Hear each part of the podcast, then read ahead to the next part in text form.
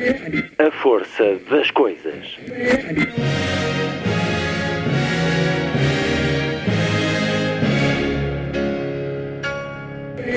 Welcome to the 109th last night of the proms.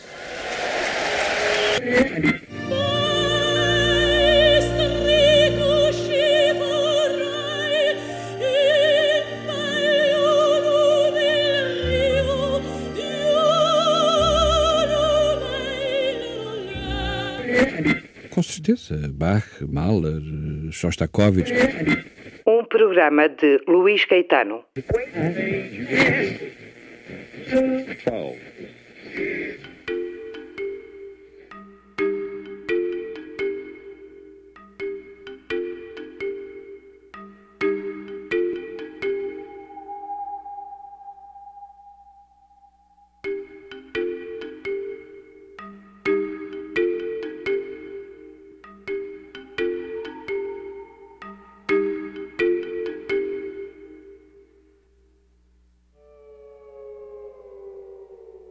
Ana Luísa Amaral foi anunciada na quinta-feira como vencedora do Prémio Virgílio Ferreira de 2021, prémio atribuído pela Universidade de Évora, que enaltece o conjunto da obra literária de um autor de língua portuguesa. Ana Luísa Amaral, autora neste programa comigo do som que os versos fazem ao abrir, uma conversa semanal sobre poesia. Sucede assim neste prémio a nomes como Eduardo Lourenço, Agostina Bessa Luís, Mia Couto, Lídia Jorge ou Nelly da Pinhon, entre vários outros. Ora, este reconhecimento junta-se a diferentes outros galardões este ano, o Prémio de Livro de Poesia do Ano, atribuído pelos Livreiros de Madrid, ou também em Espanha o Prémio Leteo, e em Portugal o Prémio Guerra Junqueiro, Lusofonia 2020. No programa de hoje, já a seguir, a conversa que tive quando a entrega do Prémio Guerra Junqueiro em Freixo de Espada à Cinta no último mês de julho. Vamos até ao Jardim do Museu de Cera e do Território de Freixo de Espada à Cinta, nesta conversa ao ar livre, com condições de captação sonora que estão longe de ser as melhores, por isso peço desculpa, mas vale a pena seguir pela vida e pela poesia da Ana Luísa Amaral que é uma das mais importantes vozes literárias das últimas décadas no nosso país, assim o afirmou o presidente do júri do prémio Virgílio Ferreira, agora atribuído a Ana Luísa Amaral, para ouvir já a seguir. Na segunda hora, Pedro Senalino é meu convidado a propósito do livro De Quase Nada a Quase Rei, a biografia de Sebastião José de Carvalho e Melo, o Marquês de Pombal. Biografia que acaba de ser publicada com a chancela Contraponto, tem prefácio de Rui Tavares, que escreve que esta é uma biografia literariamente primorosa, intelectualmente honesta e historiograficamente impecável.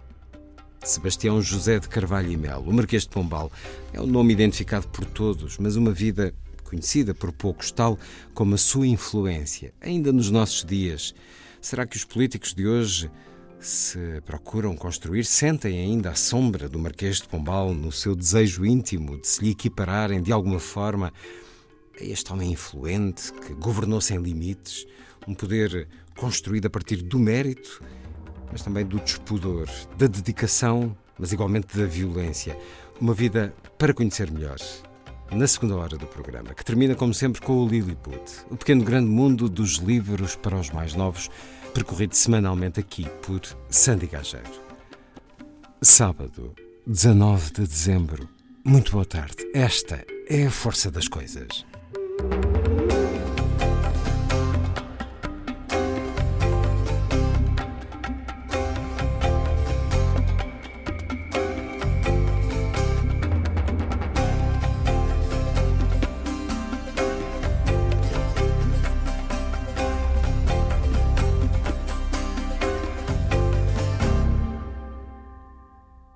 Carlos Drummond de Andrade disse o seguinte: a leitura é quase uma fonte inesgotável de prazer. Mas, por incrível que pareça, a quase totalidade das pessoas não sente esta sede. Sabemos, é claro, que este não sentir está sobretudo ligado a questões de ordem sociocultural, com hábitos ensinados e depois integrados. Mas ao ler a frase de Drummond, vem-me à memória o poema de Emily Dickinson, de tom só aparentemente mais humilde, que começa por Não há fragata como um livro para levar-nos terra afora. Tal como veio à memória a frase de Fernando Pessoa: ler é sonhar pela mão de outrem. A leitura implica um gesto que passa pelos dois sentidos de comoção: mover-se e comover-se. Implica um determinado tipo de ação. Mas tratará a leitura de um agir diferente do agir da escrita? É que agir não quer dizer só comportar-se ou conduzir-se. Agir quer dizer igualmente intervir. E no caso da escrita, significa também pegar na caneta ou no lápis, afiar o lápis, correndo o risco de, partindo-se o seu bico, partir-se também a ideia antes pairando, enquanto se afiou o lápis para dentro do cinzeiro que está em cima da mesa de café. Isto se estivermos num café onde se pode fumar, que é onde é bom escrever. Desde que não haja aquela música alta que agora põem nos cafés, com o pretexto que toda a gente gosta. É mentira. As pessoas são coagidas a gostar de música alta. Experimentem perguntar às pessoas e elas dizem que não gostam, ou então que tanto lhes faz. Mas continuemos. Estávamos então a afiar o lápis, dizendo que agir significa também afiar o lápis. Depois fiar-se no movimento da mão, afinar o tempo, a ver se porventura ali, ponto de luz, em sobressalto ou calma, ficar sem espera, olhando o ar, roendo a ponta do lápis. E onde é que está o prazer disto? E todavia o prazer está lá, espreitando, disfarçado de angústia. Ficar então em espera, olhando o ar. Depois desconfiar da palavra que de repente surge, ou não tão de repente, porque nestes casos foi convocada por uma ideia, ou mesmo, quem sabe, por outra palavra que vem antes dela. Mas o processo é sempre um pouco estranho. E apesar disso tudo, apesar de tudo, do prazer, do desprazer que tudo isto traz, ainda assim confiar na palavra, no seu aparecimento, que às vezes é também aparição. Derivei. Falei agora da escrita. Só que não era da escrita que eu queria falar, mas de leitura. Arder a Palavra e Outros Incêndios, publicado pelo Relógio d'Água há cerca de dois anos, é um derivar prazerento que seguimos, que acompanhamos. A imagem muito idealizada do poeta, da poeta, que levita e que se distrai e que deriva desta maneira, tem algum fundamento, Ana Luísa? Derivo realmente, digo estas coisas, não é? E acaba, acabo dizendo que uh, o melhor de tudo era mesmo pegar na caneta e escrever, pegar na caneta ou pegar num lápis e escrever nas paredes também, não é? E escrever nos jornais, era, era Napoleão quem dizia tenho mais medo de um jornal que de 100 mil baionetas. Eu acho que, esse, que essa minha deriva, de facto, tem a ver com o extraordinário valor, Luís, que eu atribuo à palavra, não é? Quer dizer, a palavra é a nossa humana, a nossa mais humana, se quisermos. A palavra, e quando eu falo em palavra, não é só a palavra dita, a palavra, a palavra escrita, é também a comunicação, digamos assim, porque Posso estar a falar em linguagem gestual e as palavras estão lá também, só que de uma outra forma, obviamente, não é? Portanto, em gesto, digamos assim. Mas os conceitos, as coisas, é? quer dizer, nós precisamos de nomear o mundo. Ao mesmo tempo, era bom que não precisássemos de o nomear, porque nomeá-lo é também, de alguma maneira, metê-lo em gavetas, uh, emoldurá-lo, uh, uh, aprisioná-lo. aprisioná-lo, exatamente. Ora, era bom que isso não fosse, que isso não fosse necessário, mas o que é certo é que é necessário e nós precisamos dos nomes, nós precisamos nomear as coisas. Portanto, a, a palavra tem simultaneamente, acho eu, o poder de destruir e o poder de construir. Sendo que, já agora uma à parte, infelizmente, é muito mais fácil destruir do que construir. Ouvia dizer não, que não há é? palavras que destroem. Então não há, Luís. Há palavras que destroem, não tenho dúvidas nenhumas. Se eu agora Tem dissesse... uma palavra que destrua. Odeio-te é uma palavra que destrói. Estúpido. É uma palavra terrível. É claro que é uma terrível palavra. Se disser a uma criança tu és estúpida, tu és estúpida, tu és estúpida, e se lhe repetir isto é um várias vezes, diga. É um crime. É um crime, claro, porque a criança vai acabar por eh, interiorizar justamente isso, não é por, por, por achar que é estúpida. Se eu agora, por exemplo, dissesse, imagino que eu dizia de repente assim à minha filha, ou que, ou que um pai diz a um filho, tomara eu que tu não estivesses aqui.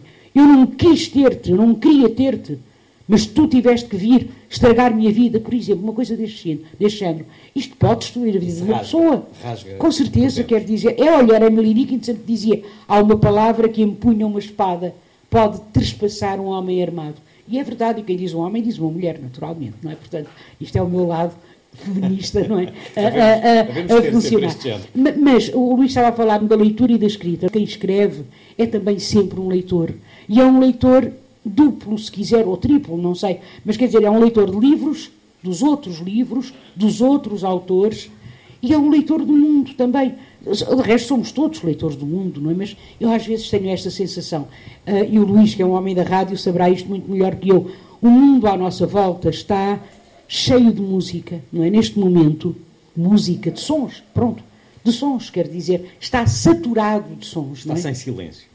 Tudo menos silêncio, não é? E, é, e é realmente um, um, um caos em termos não é, de, dos sons que entram. Mas fiquemos pela música, está cheio de música. Ora, o que é que a rádio vem fazer, não é? O que é que o transistor vem fazer? O transistor vem precisamente apanhar, não é? Mostrar como apanhar, como captar esse, esse sinal, não é? Como captar a antena 2, a antena 1, e eu estou ali,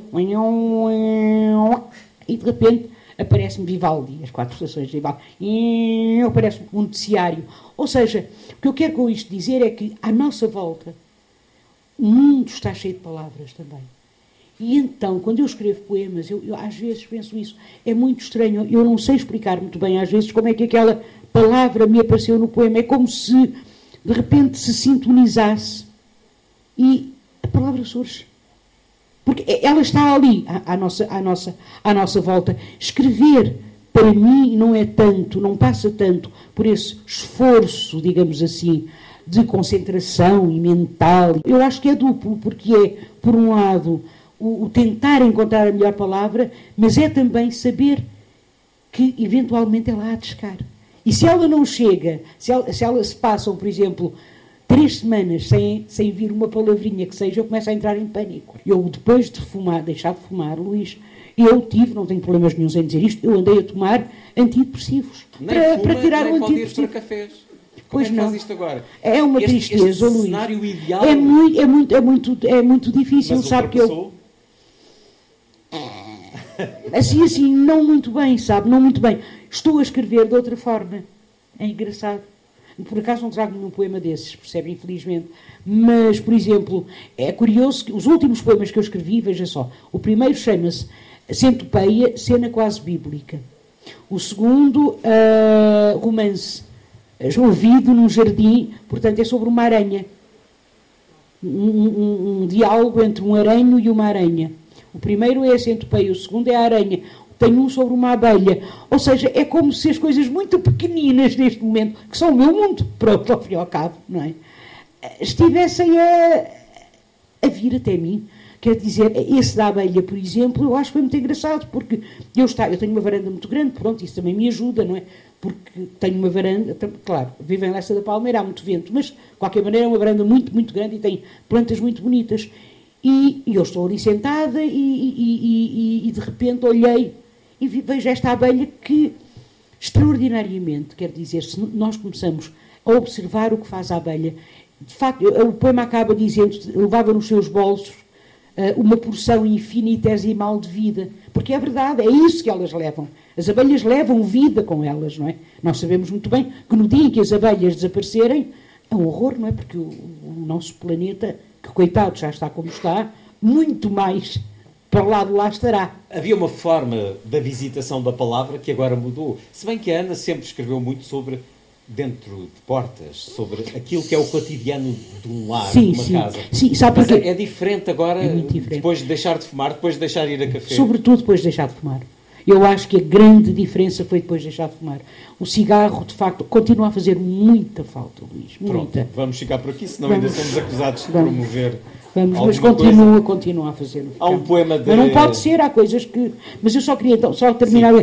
O, quem escreve é também um leitor, não é? Portanto, era isso que eu estava a dizer. Nem o escritor nem pode ser de outra maneira. Lê o mundo e lê os livros e lê os outros e fascina-se. Eu sei lá, eu há poemas que ainda hoje, não é? Que, que- eu há poemas que leio que de repente eu posso até chorar com os poemas, quer dizer, coisas absolutamente extraordinárias. E eu penso, meu Deus, que coisa fantástica, não é? Como é que esta pessoa, ainda hoje, ainda hoje, a gente pega num soneto de Camões, por exemplo, aquele soneto que termina o não sei quê, como, Co- como é que é possível que isto tenha sido, que melhor forma para falar de amor do que dizer o não sei quê, que nasce não sei onde, vem não sei como e dói não sei porquê. Realmente é isso mesmo, não é? Quer dizer, é absolutamente extraordinário, não é? Quem diz isso. E depois também tem a ver com as idades. Por exemplo, quando eu era jovem, eu não gostava nada da Castro. Quando tinha aí os meus 17 anos, tive que ler a Castro, fui obrigada a ler a Castro, do António Ferreira. Detestei. Ah, quando vi a Castro no teatro, ah, a primeira, primeira, primeira vez pelo Ricardo Paes, há uns anos, 2000, se não estou a erro, 2001, não me lembro agora exatamente, por aí, não é? Mais ou menos, foi um fascínio realmente. Eu pensei, eu tenho que reler isto outra vez. E a Castro é maravilhosa. Aquilo é lindíssimo, lindíssimo. Portanto, então, por exemplo, foram, o nosso cantiga. Foram, foram, os corpos, os atores que lhe deram essa não, diferença? Não, foram as palavras. As palavras? Foram as palavras ouvidas. Foram as palavras de, e claro, e foi é o, o, texto som, o som que, que os versos fazem, fazem ao, abrir. Justamente, Luís. E, e, e, é, e é também eu, eu dar-me ter-me dado conta disso. Não é? Quer dizer, de como eu não, torna, eu não tinha voltado àquelas palavras desde os 17 anos, não é? E voltar àquelas palavras, de facto, é como, sei lá, um poema do João Ruiz de Castelo Branco, o Cantiga partindo-se, não é? Senhora, partem tão tristes meus olhos por vós, meu bem. Quer dizer, isto é lindíssimo, é talvez dos mais belos poemas de amor, acho eu, que se escreveram em língua portuguesa. É uma coisa belíssima, não é? Portanto, a nossa língua é riquíssima e todas as línguas. Agora, a poesia escreve-se sempre numa língua ou outra. Pronto. Estrangeira, não é? Sempre. Há um poema de Guerra Junqueiro que diz: Poetas, que somos nós? Ferreiros de arsenais. E bater, é bater com alma na bigorna, as estrofes de bronze, as lanças e os punhais, pois eh, termina dizendo: Há de nos devorar talvez o incêndio, embora o poeta é como o sol, o fogo que ele encerra, é quem espalha a luz nessa amplidão sonora. Queimemo-nos a nós, iluminando a terra. Somos lava e a lava é quem produz a aurora. Esta ideia do fogo e do arder, que está Sim. também no título do seu livro, Arder a Palavra, e enfim, vamos a Sá de Miranda, fazer quando tudo arde. Exatamente. Mas esta pergunta, poetas, que somos nós? Ana Luísa sente-se a fazer parte de um grupo? Não sei, Luís. Olha, eu não sei. Eu, eu, eu por exemplo, uh, tenho como é que se diz, uh, double feelings, tenho sentimentos, sentimentos mistos. mistos. não é? Não sei, mixed feelings. Gente, isso é muito inglês, não é? Sentimentos mistos, sentimentos ambivalentes. ambivalentes. Muito obrigada. Tenho sentimentos um bocadinho ambivalentes em relação a isso. Um, eu faz muita impressão, ainda outro dia ouvi um jovem poeta, uh, dos seus 30 e tal anos, a dizer a minha obra para a esquerda, a minha obra para a direita, e eu pensei assim, a minha obra, a minha obra tinha Alberto Helder, quer dizer, a obra tinha a Sofia, não é? Agora, quer dizer, percebe, eu não sei se tenho obra, eu não sei, eu às vezes penso, eu publiquei 20 livros, não sei, percebe, não sei, eu nunca disse, eu não sou capaz de dizer, eu na minha obra faço, não sei, eu, talvez eu pertença também a uma geração. Poderá dizer os seus livros. Os meus livros, isso direi com certeza, os meus poemas, a minha poesia. Eu talvez a também pertença. É um Há pessoas, quando eu trago estas questões do feminismo, as questões de homem e mulher e tal, ficam assim um bocadinho, uh, enfim, um bocadinho surpreendidas, mas isto é alguma razão. Uh, era Emerson, era o filósofo uh, Emerson, o americano, que dizia, que, que escreveu um ensaio chamado Self-Reliance, portanto, autoconfiança, e dizia que era absolutamente necessário para os escritores, para os artistas, a autoconfiança, o sentirem-se, o sentirem essa self-reliance para poderem depois, bem, por exemplo, Almeida Faria disse, eu, que ele, escreveu Paixão, não é? Os primeiros livros do Almeida Faria que são recebidos assim estrondosamente pela crítica, uh, e depois os livros a seguir, que são uh, arrasados, ele disse, eu durante muitos anos eu não fui capaz de escrever porque fiquei absolutamente desfeito, quer dizer, aquilo para mim foi uma coisa horrível, não é? Portanto, eu, eu, eu, a questão da autoconfiança e a questão da confiança em si, de facto, é uma coisa, é algo muito importante. E, e porquê é que eu refiro isto e porquê é que eu falo das mulheres? Porque eu julgo que eu venho ainda de uma geração onde as mulheres, ainda hoje, a senhora uh, referiu assim quatro ou cinco autores e eu, eu, estava à espera, virar uma mulher, virar uma, não, só homens, taca, taca, taca, taca, eram cinco ou seis, não é? Não sei se repararam, provavelmente não repararam, a gente já nem repara, porque para nós isto é normal, não é? Mas o que é certo é, é um caso, é para caso para perguntarmos onde é que elas estão, não é? As mulheres, e todavia, elas existiram, quer dizer, eh, elas escrevem, não, não, não há nada, as mulheres não são inferiores aos homens, não há razão nenhuma para que não escrevam poesia tão boa quanto a dos homens, não é? Mas o que é certo é que esta questão da autoconfiança, de facto, é uma coisa, eu acho que é algo muito importante. Qual, quantos de nós não se recordam, nos anos 60, deixe-me dar este exemplo um bocadinho chão, é um exemplo muito chão, muito assim simplesinho, mas quantos de nós não se recordam nos anos 60 daquela frase que eu já, em, às vezes ainda ouço hoje. Olha, uma senhora ao volante, não é? É uma senhora ao volante e tal. E então a gente vai ver, e às vezes era mesmo uma senhora ao volante. O que era uma senhora ao volante? Era assim. A senhora chegava-se. A minha avó, eu lembro, a minha avó tirou a carta contra a vontade do, do meu avô e tal, mas lá fez barulho, lá tirou a carta.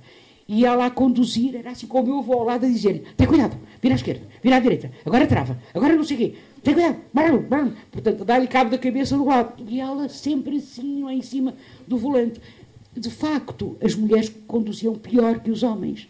Mas eu acho que conduziam pior que os homens porque eram porque lhes diziam que elas conduziam pior que os homens, é a velha história do és estúpido, és burro, etc. Eu, quando comecei, eu sempre escrevia, Luís, mas aí com 17, 18, 19 anos, aquilo que eu escrevia, ou 20, talvez 20, eu pensava assim, caramba, das duas, ou isto é, é bom, ou é muito bom até, eu pensava, ou então não presta para nada, porque eu não vejo nada assim. Repare, eu nunca me passou pela cabeça, por exemplo, mandar aquilo que escrevia o Eugênio de Andrade, nunca. O Eugênio de Andrade morava pertinho de mim ali, eu vivia em Lessa da Palmeira, eu vivia ali na Foz, eu só conheci, eu só falei com o Eugênio de Andrade ao meu quinto livro. Até porque era uma prática corrente com outros poetas. Pois, mas eu e nunca aqui voltamos ao, ao, grupo. Mas eu nunca, eu nunca pertencia a grupos, de facto, nunca. Nem grupos do Porto, nem grupos de Lisboa, quer dizer, é verdade, eu sou de Lisboa, nasci em Lisboa, vim para o Porto com 9 anos de idade. Quando convinha, era uma poeta do Porto. Quando convinha, era uma poeta de Lisboa, dependia, não é? Uma vez na casa Eugênio de Andrade, justamente, alguém disse, porquê Ana Luísa Amaral, poeta do Porto, e alguém meteu, pôs a mão no ar e disse, desculpem, ela não é do Porto, ela é de Lisboa. Pronto, está bem, sou de Lisboa, é conforme, quer dizer, não, agora, não sou, não, não, isso não, Luís, mas percebe, percebe o que eu quero dizer, isto da autoestima, do, do, do, do, do nós acharmos que aquilo que fazemos pode eventualmente ser bom. Isso é muito, muito, muito, muito importante em tudo aquilo que fazemos. Ora, isto também é um produto, também sai de nós. Isto também sai de nós. Não é tal como uh, uma escultura, ou tal como um, uma invenção qualquer, ou tal como um bom cozinhado. É arte. Quem daqui não leu a festa de Babette da, da Karen Blixen, não é? Aquele belíssimo conto que tem depois aquele belíssimo aquele belíssimo filme, Sim. A Festa de Babette. É maravilhoso. Ela diz que tu és uma grande artista. De facto, é, há isso também na arte. A, a, a arte e a criatividade não estão só. A criatividade, sobretudo, não está só na poesia ou na música. A criatividade está em tudo. Nós somos seres para a criatividade, nós seres humanos. Porquê? Porque somos seres para a imaginação. Acho eu. Pronto. Sigamos nesta conversa que deriva, como teve início, de facto, por muitos aspectos. Saiamos então deste elemento fogo, porque é muito seu, este arder a palavra. Mudemos para o elemento água. Esta quarta edição do Freixo, Festival Internacional de Literatura, reflete o Douro como identidade de uma literatura universal e, como bem disse a Ana Luísa agora, um, veio de um, das margens de um rio, enfim, que ali desagua em Lisboa para na realidade vem de Sintra e daquela neblina de Sintra e da Praia das Maçãs, é verdade, é verdade. mas veio para o Douro. Aliás, o livro que escreve Entre Dois Rios e Outras Noites marca essa mudança. Justamente. O que é que significou, uh, ou o que é que significa ainda o Douro para si também, juntando-nos a esta ideia que amanhã será debatida neste festival? A mudança, em, em, em primeiro lugar, Luís, é curioso porque eu não saí, eu não vim de Lisboa para o Porto, como o Luís disse. eu vim é de Sintra de para Lessa da Palmeira, não é? Portanto, é, é, é, exatamente, é curioso porque eu sempre vivi nas margens, por assim dizer, não é? Não é exatamente Porto, não era exatamente Lisboa, não é? Era ao lado. Uh, foi violentíssimo para mim a vinda que para o norte. Tinha? tinha nove anos, odiei. Aliás, por alguma razão, eu ainda hoje, se repararem, eu não tenho nada de pronúncia do norte. do norte. Eu tenho a minha pronúncia toda, isto é pronúncia de Lisboa, não é? Quer dizer, é toda ela pronúncia de Lisboa. Eu acho que foi uma espécie de. Foi uma espécie de. de eu, lá está. Eu acho que a palavra é? e a sua. E, e, a, e, a, forma de a pronunciar, não é? E o som da palavra foi uma espécie, foi uma forma de resistência, de eu resistir àquilo que para mim foi violentíssimo que foi a vinda para o Norte. Eu chamava-me, repare, naquela altura, nos 60, o país estava dividido, continua infelizmente também, por causa de futebol também, não é? o Porto e o Porto, lá o Porto e o, e o Benfica, não é?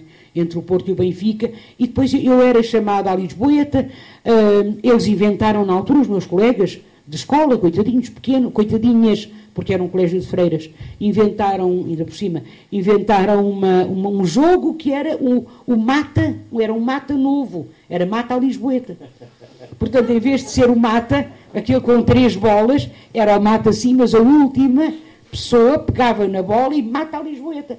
E então aquilo era em cima das minhas costas. Atiravam-me ao ar, enfim, 30 por uma linha. Finalmente, aí por volta dos 15, 16 anos, eu fiz as pazes com o Norte. Tal maneira que, olha, eu tinha um, eu tinha um apartamento ali em, na Coelho da Rocha, mesmo em frente ao Mercado Campo de que vendi o ano passado. Eu sou do Norte, quero dizer, neste momento sinto-me muito mais do Norte do que, do que, do que de Lisboa. Embora adore Lisboa, embora ame Lisboa, eu acho que teve a ver, sim, essa mudança teve a ver também com a visão do Douro. Era aí que eu queria, era justamente aí que eu queria e as características que se ganham. Ai, completamente. e não tenho, norte? não ah, sim, sim, sim, não tenho dúvidas nenhumas. Mas eu não tenho, é que não tenho mesmo dúvidas. Eu acho que as pessoas hum, Aqui há vários nortes também. é? ah, Com certeza, eu estou a falar naturalmente daquele que Este é conheço. outro norte este é outro estamos. norte, claro, este é outro norte. Eventualmente até será um norte mais, não sei se vou dizer um grande disparate, um norte até, à medida que se sobe no norte, um norte mais puro, e se calhar à medida que se desce no sul, um sul mais puro. Não sei, não sei. Se calhar um grande, um grandíssimo disparate isto que eu estou agora a dizer. Mas eu acho que tem a ver, e quando eu digo entre dois rios e outras noites, de facto tem a ver com o, o, o, o, próprio, o próprio, o próprio rio é muito diferente, porque o Tejo, repare, é um, é um estuário vastíssimo, Não vastíssimo. permite não é? a intimidade. Eu, te- eu tenho, eu tenho um poema ao, ao Tejo e tenho um poema ao Douro. Portanto, ah, ah, são diferentes, não é? São, são dois poemas completamente diferentes. Não, não permitem intimidade. P- E por isso mesmo também eu acho Lisboa é uma cidade pela qual as pessoas se apaixonam muito facilmente. É uma cidade de, de paixão, pronto. Porque é uma cidade cheia de luz, é uma cidade cheia de cor, é uma cidade aberta, se quisermos. Tipo Paris, um bocadinho. Eu acho que se aprende a amar o Porto. É diferente. Eu acho que não é uma cidade pela qual nós nos apaixonemos de imediato. Eu acho que se aprende a amar aos bocadinhos, um bocadinho como Londres, que também é uma cidade mais escura, mais cinzenta, ah, mas depois é absolutamente extraordinária. Extraordinária. E eu acho que, até por ser a capital, por estar mais próximo do poder, não é? Porque, repare, quantas pessoas de Lisboa vêm ao Norte? Muito poucas. Quantas vezes, se for nós vamos, cont- contam-se pelos dedos. Eu tenho grandes amigas que são pessoas que tinham obrigação, eu até digo que vergonha, caramba. Ah, eu já não vou ao Porto, pai, há uns quê? Há uns 10, 12 anos. Eu digo, opa, sinceramente, ah, pois não, não vou. O outro dia, um grande poeta português, um grande poeta português, eu disse-lhe assim, não sei o que, vou a Viana, e ele disse-me assim, ai, nunca lá fui. E eu disse, ai que engraçado, eu já fui uma vez, fui lá roubada. E ele disse, não me diga, mas como? E eu disse, olha, sei lá, até, na altura até, o meu problema era o meu alemão, disse eu. E ele disse, o seu alemão. Porque é eu, eu percebi Viena. E eu disse-lhe Viana. E eu disse-lhe Viana, vou a Viana. E ele disse, eu nunca fui a Viana. Ele me passou para a cabeça, é uma pessoa com, enfim, uma idade vetusta, que ele nunca tivesse vindo a Viana de Castelo, que não conhecesse Viana de Castelo, porque é um homem, é um poeta, sabe que conhece mundo, imenso mundo, não é? Pronto, é um bocadinho isto. E depois, claro que as pessoas do Norte reagem, não é? E eu digo, opá, tem, é, é compreensível, não é? É compreensível de alguma forma, porque o, o, a macrocefalia, esta, esta ideia de que Lisboa é o centro, ainda prevalece, ainda, melhor, prevalece, pronto. Continua a prevalecer, infelizmente. Sobreviveu a esse colégio de freiras, onde estudou Sobrevivi seis muito anos bem. e onde havia Aliás, eu nunca gostei muito das falar. eu gostei muito Eram das freiras freiras. espanholas? Yes. Ensinaram-na a fazer churros? Churros, churros de atum. Mas não a estou a ver seis anos num colégio de freiras. Até fui, até tive. Era- até, Luís, era eu, era, eu era Pipa Freira. Eu tive os meus papéis. Sim, nunca lhe contei. Uma noviça? Sim. Uma novicinha, nada. exatamente. Mas era assim tão bem comportada Eu e era, eu era profundamente. ah, passei por uma fase mística. completamente mística, completamente mística. Saint la Cruz. Assim, uma coisa completamente mística. Sim, tive os papéis, entretanto, elas foram para a Espanha e eu fui para o Liceu, isto já no sexto ano. O que é que hesitou entre seguir uma. Foi ir para o Liceu e começar. Olha, tive de ter uma professora, que era a Teresa Cisa, que era muitíssimo de esquerda, filosofia. E, E começar com filosofia, sim, desviou-me. Uh, quer dizer, aquelas aulas desviaram da minha. Mas olha que ainda outro dia encontrei lá uma, uma carta de uma das freiras, a Madre Maria de las Nieves, que me escreve a dizer: Querida Anita, como va tu vocación? Porque ela, está, ela estava preocupada a perguntar-me como é que estava a minha vocação. Lembra-se se respondeu? Não, não respondi. Lembro-me, lembro-me que não respondi. Foi muito feio. Para não causar respondi. desgosto. Para não causar desgosto. Não sei, não, tive vergonha, não sei. Pronto, não sei, não sei. Mas pronto, eu só tenho um bocadinho essas coisas um bocadinho excessivas, não é? Ah, Depois tive uma paixão louca por latim. Eu escrevi-me em latim, foi um grande disparate, porque tal como não gostava de matemática, não percebia nada de matemática. O latim, é a matemática das línguas. E o latim tem um problema, é preciso decorar muito, muito, muito. Eu não gosto. Eu detesto, odeio decorar. Eu sei muitos poemas de cor, como o Luís sabe. Pois, está bem, mas eu aí não faço esforço, não é? Ao passo que eu reprovei três vezes no código, Hoje temos aqui uma espécie de confissão por exemplo. dos Foi, pequenos foi. fracassos. Há um chão partilhado entre a poesia e a fé, Ana Luísa Amaral. Ai, com certeza há, Luís. Não tenho dúvida nenhuma, claro. Em quê? Claro que sim. É um sinal. Hã? Que tal? Que tal? Ah, Que tal? Que tal? Lá do alto participam da conversa. Eu acho que a poesia é uma forma também, de alguma maneira, eu acho que a poesia aponta também para uma certa transcendência, digamos assim. Ah, eu acho que na poesia nós, seres humanos, Sensível? conseguimos, conseguimos chegar a, a um- a uma espécie de. a não- nem é uma espécie de comunhão, é uma comunhão com as coisas e com os outros. Comunhão essa que dificilmente atingimos de outras formas, só pela conversa, por exemplo. Eu acho que por vezes um verso, uma palavra, um, um, um poema. Houve poemas, de facto, na minha vida que me marcaram profundamente. Houve livros que me marcaram profundamente. O primeiro livro que me marcou assim profundamente até foi O Cavaleiro de Dinamarca da Sofia de Melbreiner. Tinha eu Ficou com febre. nove anos, fiquei com febre.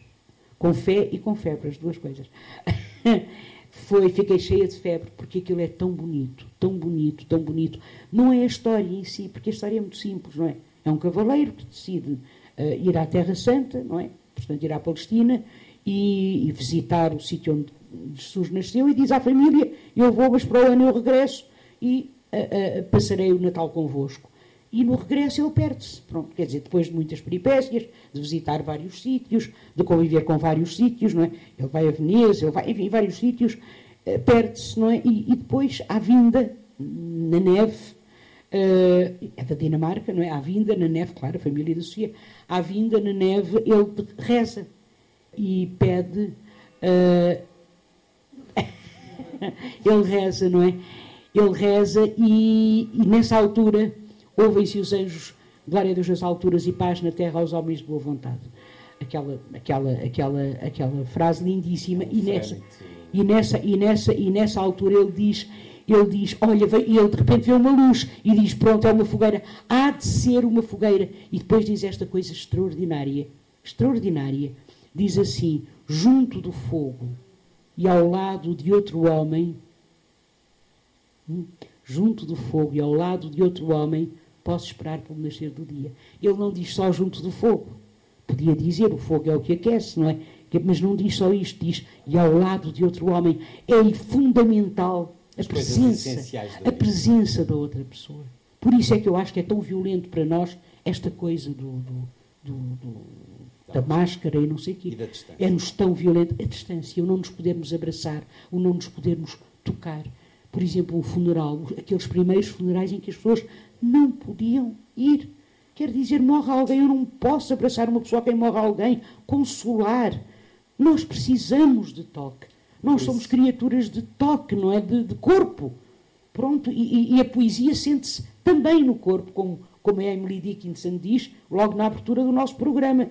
Se leio um livro e ele torna o meu corpo tão frio que fogo nenhum o pode aquecer, sei que isso é poesia. Ela diz isto, não é? A Dickinson diz isto numa carta. Portanto, eu acho que é isso, sim, Luís. Acho que é isso. Há muito nos seus livros, na sua poesia, enfim, há várias referências e visitações ao Velho Testamento, às figuras do Velho Testamento e aos mitos. Ágora, o último livro da Ana Luísa Amaral. O que é que esteve na decisão de formar este corpo? Se não é uma oração que está aqui, é algo também de muito transcendente.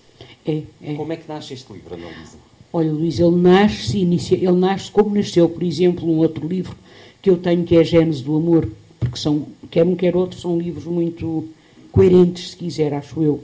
E ele nasce com as, ele, ele nasce assim, digamos, a sua, a o, seu, o seu nascimento pequenino, pequenino, de sementinha, a sua sementinha, foi um quadro que eu vi uh, em Florença, uh, de uma anunciação. E sobre esse quadro desta anunciação eu escrevi um poema. E depois escrevi aquele poema que eu tinha escrito, pensei, pensei e senti, ele precisa de um outro poema. E escrevi a resposta do anjo. Portanto, Maria a falar e depois a resposta do anjo. Maria a falar, despantada e dizer: Mas eu não quero isto, mas porque é no fundo é isso, não é? Mas claro que isto não é dito de uma forma rasa, se quiser, não é? Portanto, é dito de uma outra forma, não é? Nesse, nesse, nesse primeiro poema. Mas eu depois deitei fora esse poema e escrevi um outro poema, mas que também se chama Anunciação. Escrevi uma outra resposta e escolhi outros quadros, completamente diferentes daqueles. E continuei a escrever os poemas. E depois fui escolher os quadros, quer dizer, na maior parte das vezes, exceto num ou noutro caso, o poema vem primeiro, o poema vem antes do quadro. Mas eu achei que era muito bonito para mim, eu precisei de pôr uma imagem ali, sabe? De pôr um. De pôr. Uh, um diálogo. Sim, exatamente, mas, mas é ao contrário, quer dizer, não é o, o, o, poema que dialoga com o quadro, é o quadro que dialoga, é mais o quadro a dialogar com o poema, quer dizer, aquilo que se chama o processo ecfrástico, não é? Portanto, o poema é escrito e depois eu vou buscar o quadro. Por exemplo, o último poema, o último poema é escrito, é um poema sobre os refugiados. Parece um dito. Exatamente, prece. Posso ler, não é um poema claro, pequenino? Era eu que eu lhe pedir agora. Pronto. Chama-se Prece no Mediterrâneo e eu escrevi o poema e senti, ah, quer dizer, quando comecei a escrever o poema, os primeiros versos que me apareceram do poema, a imagem que eu tive, porque eu acho que a poesia é isso também, são imagens emocionais, não imagens mentais, é diferente. É uma imagem mental, sim, mas também emocional. Eu não sei explicar isto muito bem. A imagem que eu senti, eu senti uma imagem, sim, e essa imagem era a imagem do milagre do, do, do, dos peixes e dos peixes. Portanto, quando, como sabem, não é? A multiplicação dos peixes, dos peixes e dos peixes, não é? E então são os refugiados que falam, uh, e o poema chama-se Prece no Mediterrâneo, em vez de peixes, Senhor, dai-nos a paz. Um mar que seja de ondas inocentes e chegados à areia, gente que veja com coração de ver, vozes que nos aceitem. É tão dura a viagem e até a espuma fere e ferve e de tão alta cega durante a travessia. Fazei, Senhor, com que não haja mortos desta vez, que as rochas sejam longe que o vento se aquiete e a vossa paz, enfim, se multiplique. Mas depois da jangada, da guerra, do cansaço, depois dos braços abertos e sonoros, sabia bem, Senhor, um pão macio e um peixe, pode ser, do mar, que é também nosso. Pronto, isto é um poema.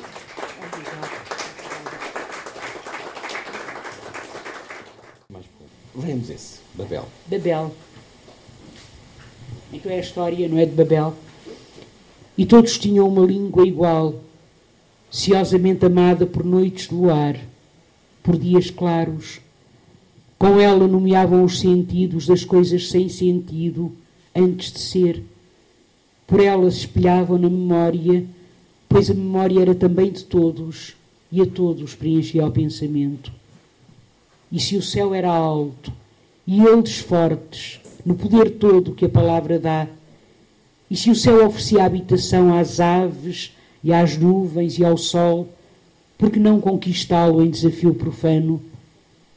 Diz-se que a punição surgiu precisa, a exata medida para o crime, que a confusão cresceu junto às palavras, ensombrando o silêncio outrora amado, descompassando os dias e as coisas.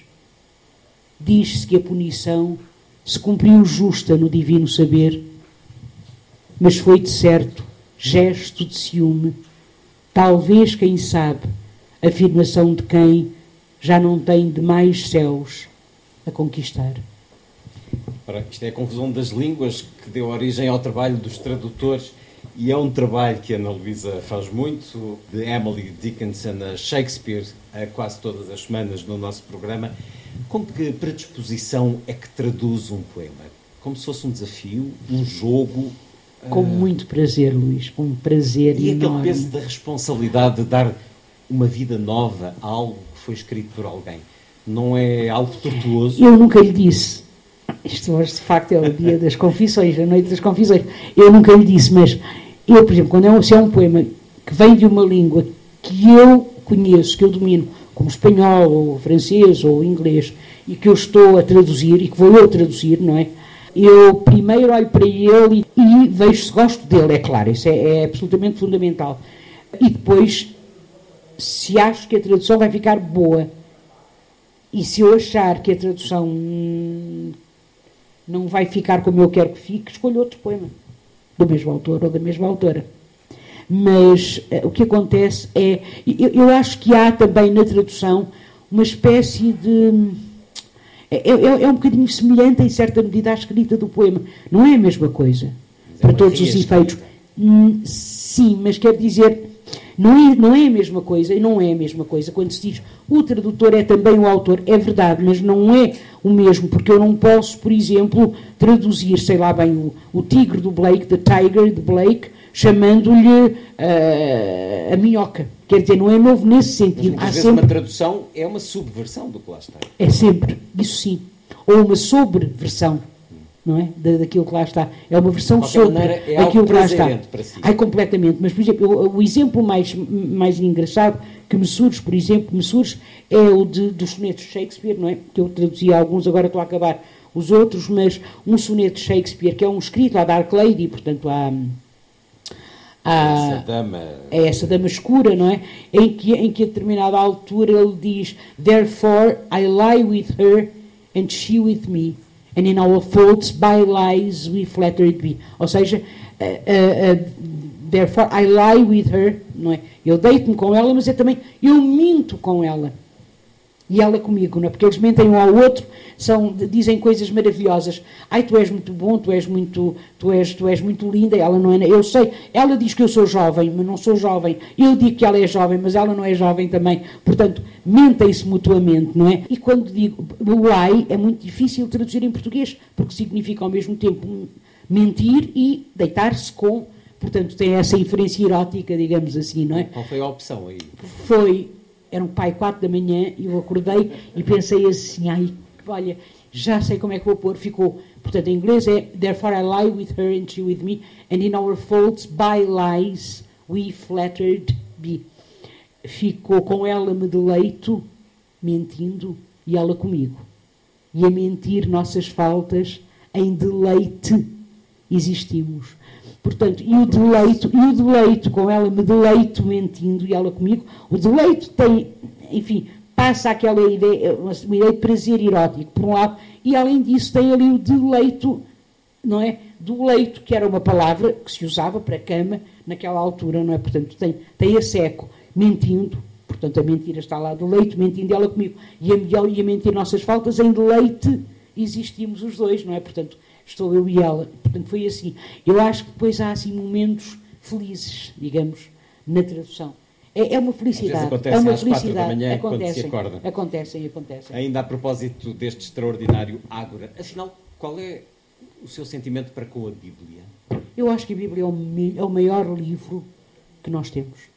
Assim, É da, da cultura, da nossa cultura ocidental, sim, é o livro. É o livro, sem dúvida nenhuma, não tem, independentemente de sermos, ah, de sermos católicos ou cristãos, não é? Ou, não interessa, não é? Quer dizer, é, é de facto da nossa tradição judaico-cristã, é o grande livro, não é? Quer dizer, é um livro absolutamente. É um livro de uma violência extraordinária. Terrível, Nessa terrível, terrível, terrível. nessa E- violência- E, é também essa violência que aqui está. E não, é, não há nessa violência, desde logo, a mulher colocada numa posição submissa É claro. e, e carregada de culpa para os séculos que se lhe seguiram. Sim, claro. Não está na Bíblia a responsabilidade de muito Eu do acho que que ainda está- hoje eu não acabámos de lutar. Eu, não eu acho que é como Freud, sabe? Quer dizer, a culpa não está tanto em Freud, está nos freudianos. não é? Eu acho que a culpa não está tanto em Cristo. Mas não está é- nos não- não cristãos. foi Cristo que está nos a depois, Bíblia, já não é? sei, já sei, já sei, mas de qualquer maneira, mas não está, não está tanto nesses que primeiro escreveram primeiro o Antigo Testamento e depois, não é? Naturalmente o Novo Testamento não está tanto aí, está naquilo que depois quem leu a Bíblia, por isso, repara, há Quem leu ou interpretações. quem a escreveu? Não, quem a leu interpretou nas interpretações. Sim, e também. separou os Ah, textos com certeza, é claro, é claro, é claro. Mas as leituras, sim, com certeza, quer dizer, mas a escrita também, a escrita está cheia, a escrita está cheia de, como Submissão disse, e de culpa para a mulher. Sim, sim, mas por exemplo, mas o Novo Testamento, mas o Novo Testamento é Cristo que diz aquela coisa extraordinária da mulher adúltera, não é? Quer dizer, o primeiro eh, que não tiver um pecado, que atira para o, aquele que não, que não tiver pecado, que atira a primeira pedra, não é? Isto de facto é uma lição, uma coisa absolutamente extraordinária. Eu não sou eh, praticante. Ou, por exemplo, a figura que eu se calhar ia para esta Salomé após o crime. Eh, não sei se querem ouvir mais um poema ou assim. Pronto, se calhar eh, é Salomé após o crime, é Salomé que fala para a cabeça do João Batista. Portanto, ela, como sabem, não é? Manda matar o João Batista e a cabeça de João Batista é-lhe trazida.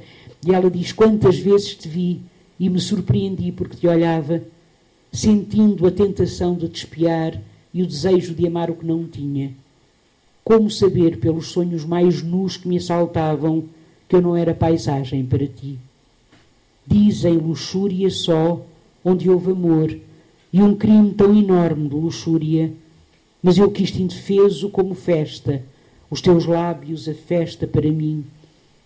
Quantas vezes me vi pensando no meu crime e na história dos homens a julgar-me. Mas o que eu li na bandeja do crime foram os olhos com que tu me olhavas. Finalmente, eu, paisagem, e a luxúria que há sempre no amor. Pronto. Ora, isto é, ah, ah, como é que ela se chama? Ah, Salomé, é? a falar ah, à cabeça de João Batista. O que eu acho é que a Bíblia é um manancial de inspiração.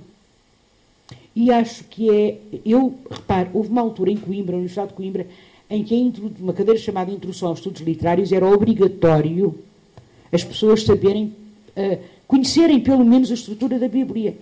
Porque não interessa, percebe que sejamos ou não, não interessa se as pessoas. Aliás, devia haver uma cadeira, eu acho, devia haver uma cadeira de, em, que, em que os jovens fossem convidados, convidados a aprender ah, os grandes textos ah, religiosos e, ah, ou pelo menos parte deles, não é? os grandes textos religiosos que fundam, que nos fundam a todos religiosos, espirituais, não é? Quer dizer, porque a época em que nós vivemos realmente é uma época, estes tempos Até para o quais. entendimento entre. É claro, estes povos. tempos pelos quais passamos, Ler o não é? Ler os Com certeza, não é? Com certeza, não é? Os, ah, estes tempos por que passamos são tempos de, uma, de um materialismo atroz, não é? E quer dizer, e esta, esta, esta, esta, esta ânsia por possuir, por ter, ter, ter, ter, ter, ter, cada vez mais, não é? O, o- o- já não chega ao iPhone, depois é o não sei quê, e agora é o,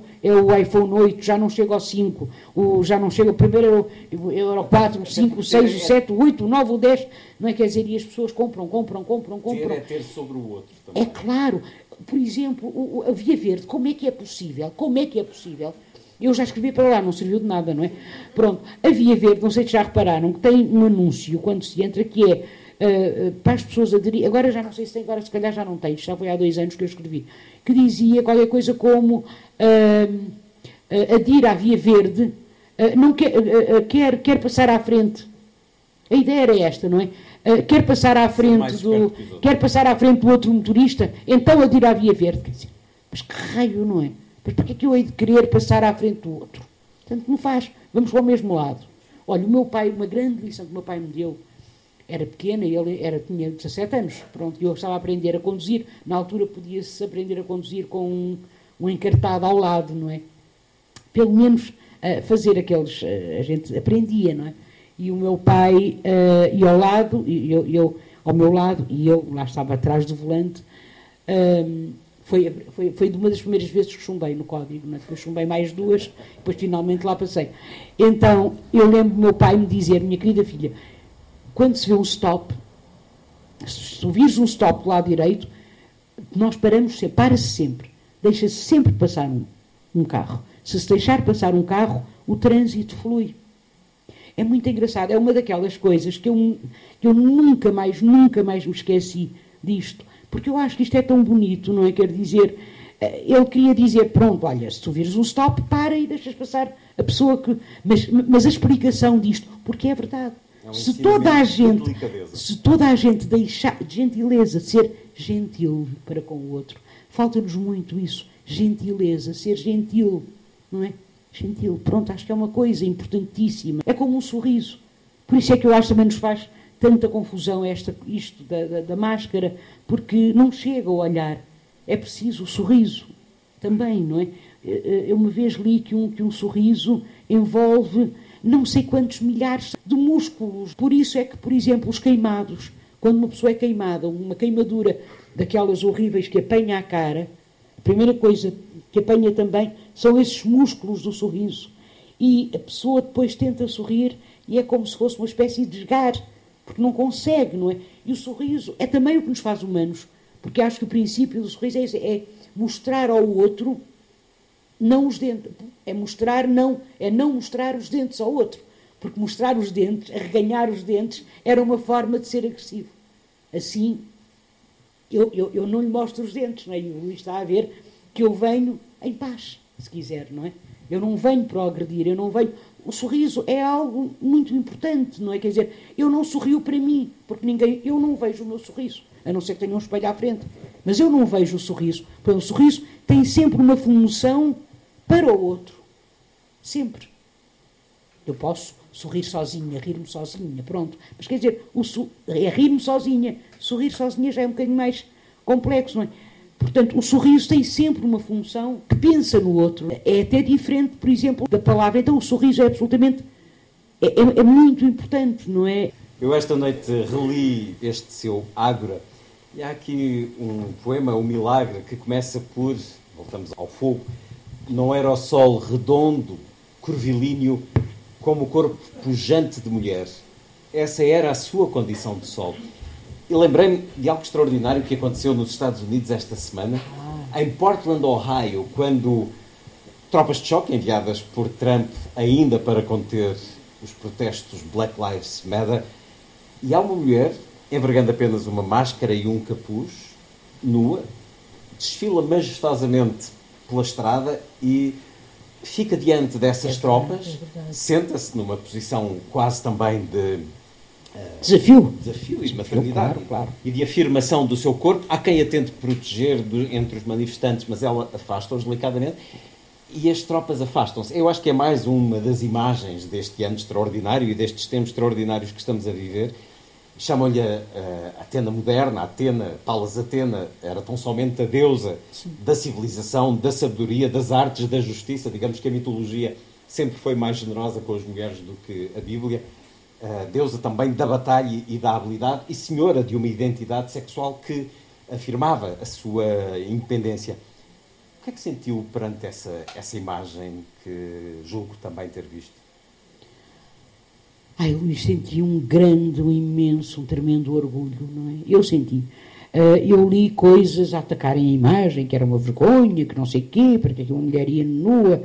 Eu acho que eles ficam completamente desarmados. Esta é que é essa, quer dizer, o corpo nu de uma mulher assim, daquela forma, tem a ver com representações da mulher, não é? De fragilidade. A mulher pode ser, porque o Luís disse, nessa imagem de maternidade, sim, porque ela a determinado momento abre as pernas, é como se estivesse também a dar à luz. Como aquele corpo sozinho pode funcionar, pode realmente retirar toda a capacidade de, uh, de violência uh, por parte dos homens, pode desarmá-los, não é? Eles ficaram sem eh, sem armas, não é? Com que lutar. E a única, a única solução foi recuarem. É claro que isto não é novo, quer dizer, as mulheres usarem o seu corpo como forma de protesto, fizeram-no já, não é? Elas fizeram no Brasil, mostrarem o seio, não é? ou, ou aparecerem seminuas, não é? nuas da cintura para cima. Isso foi muito usado e tem sido muito usado. Naquelas circunstâncias, que foi para mim muito impressionante também, foi não só ela aparecer nua, mas todos aqueles gestos que são teatralizados e são, e, e são doces e são suaves, quer dizer, ela não faz, sim, mas ela não faz gesto nenhum de ameaça, não é? E é como se ela dissesse: Este é o meu corpo. E agora? Eu acho que é uma daquelas imagens que vai ficar, que vai ficar para a história, sim. Acho, acho que sim. Quem sabe se não lhe alimenta um poema um destes dias, Ana Luísa. Já tenho um prometido. A palavra como estremecimento, a escrita a golpear a injustiça e a iniquidade, assim a tenho lido e a vou continuar a ler. Obrigado. Parabéns pelo prémio Guerra Junqueiro. Muito obrigado. Muito obrigada, eu, Luís. Obrigada.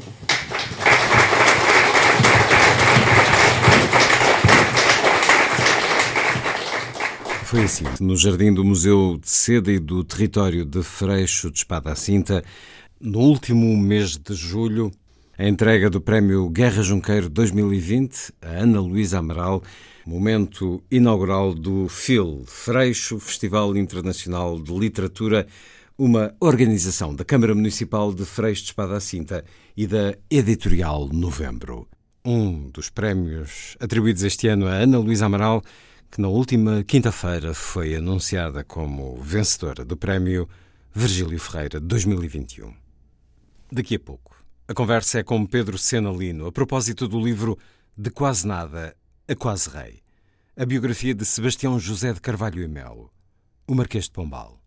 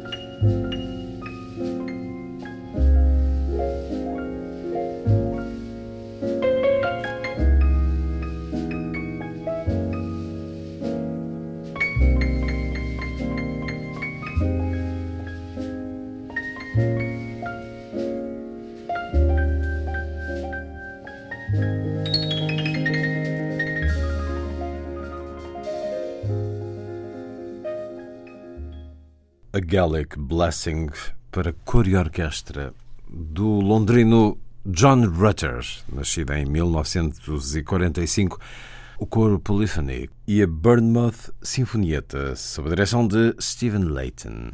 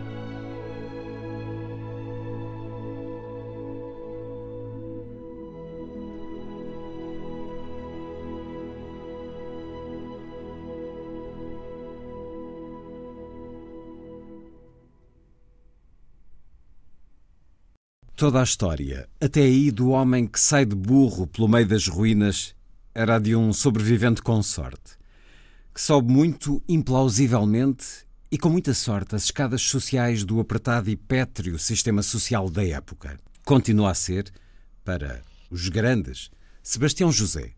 Dois nomes próprios, pouco mais o distinguindo de um criado, de um amanuense. Sai das ruínas do seu passado, deixa a família, avança por entre todos os perigos dos elementos e dos homens, a caminho de Belém, para ir trabalhar. É a história de uma motivação. Não fez mais do que toda a vida sobreviver? Não. Agora a catástrofe não era da sua vida. Avô e pai, Londres e Viena, era exterior.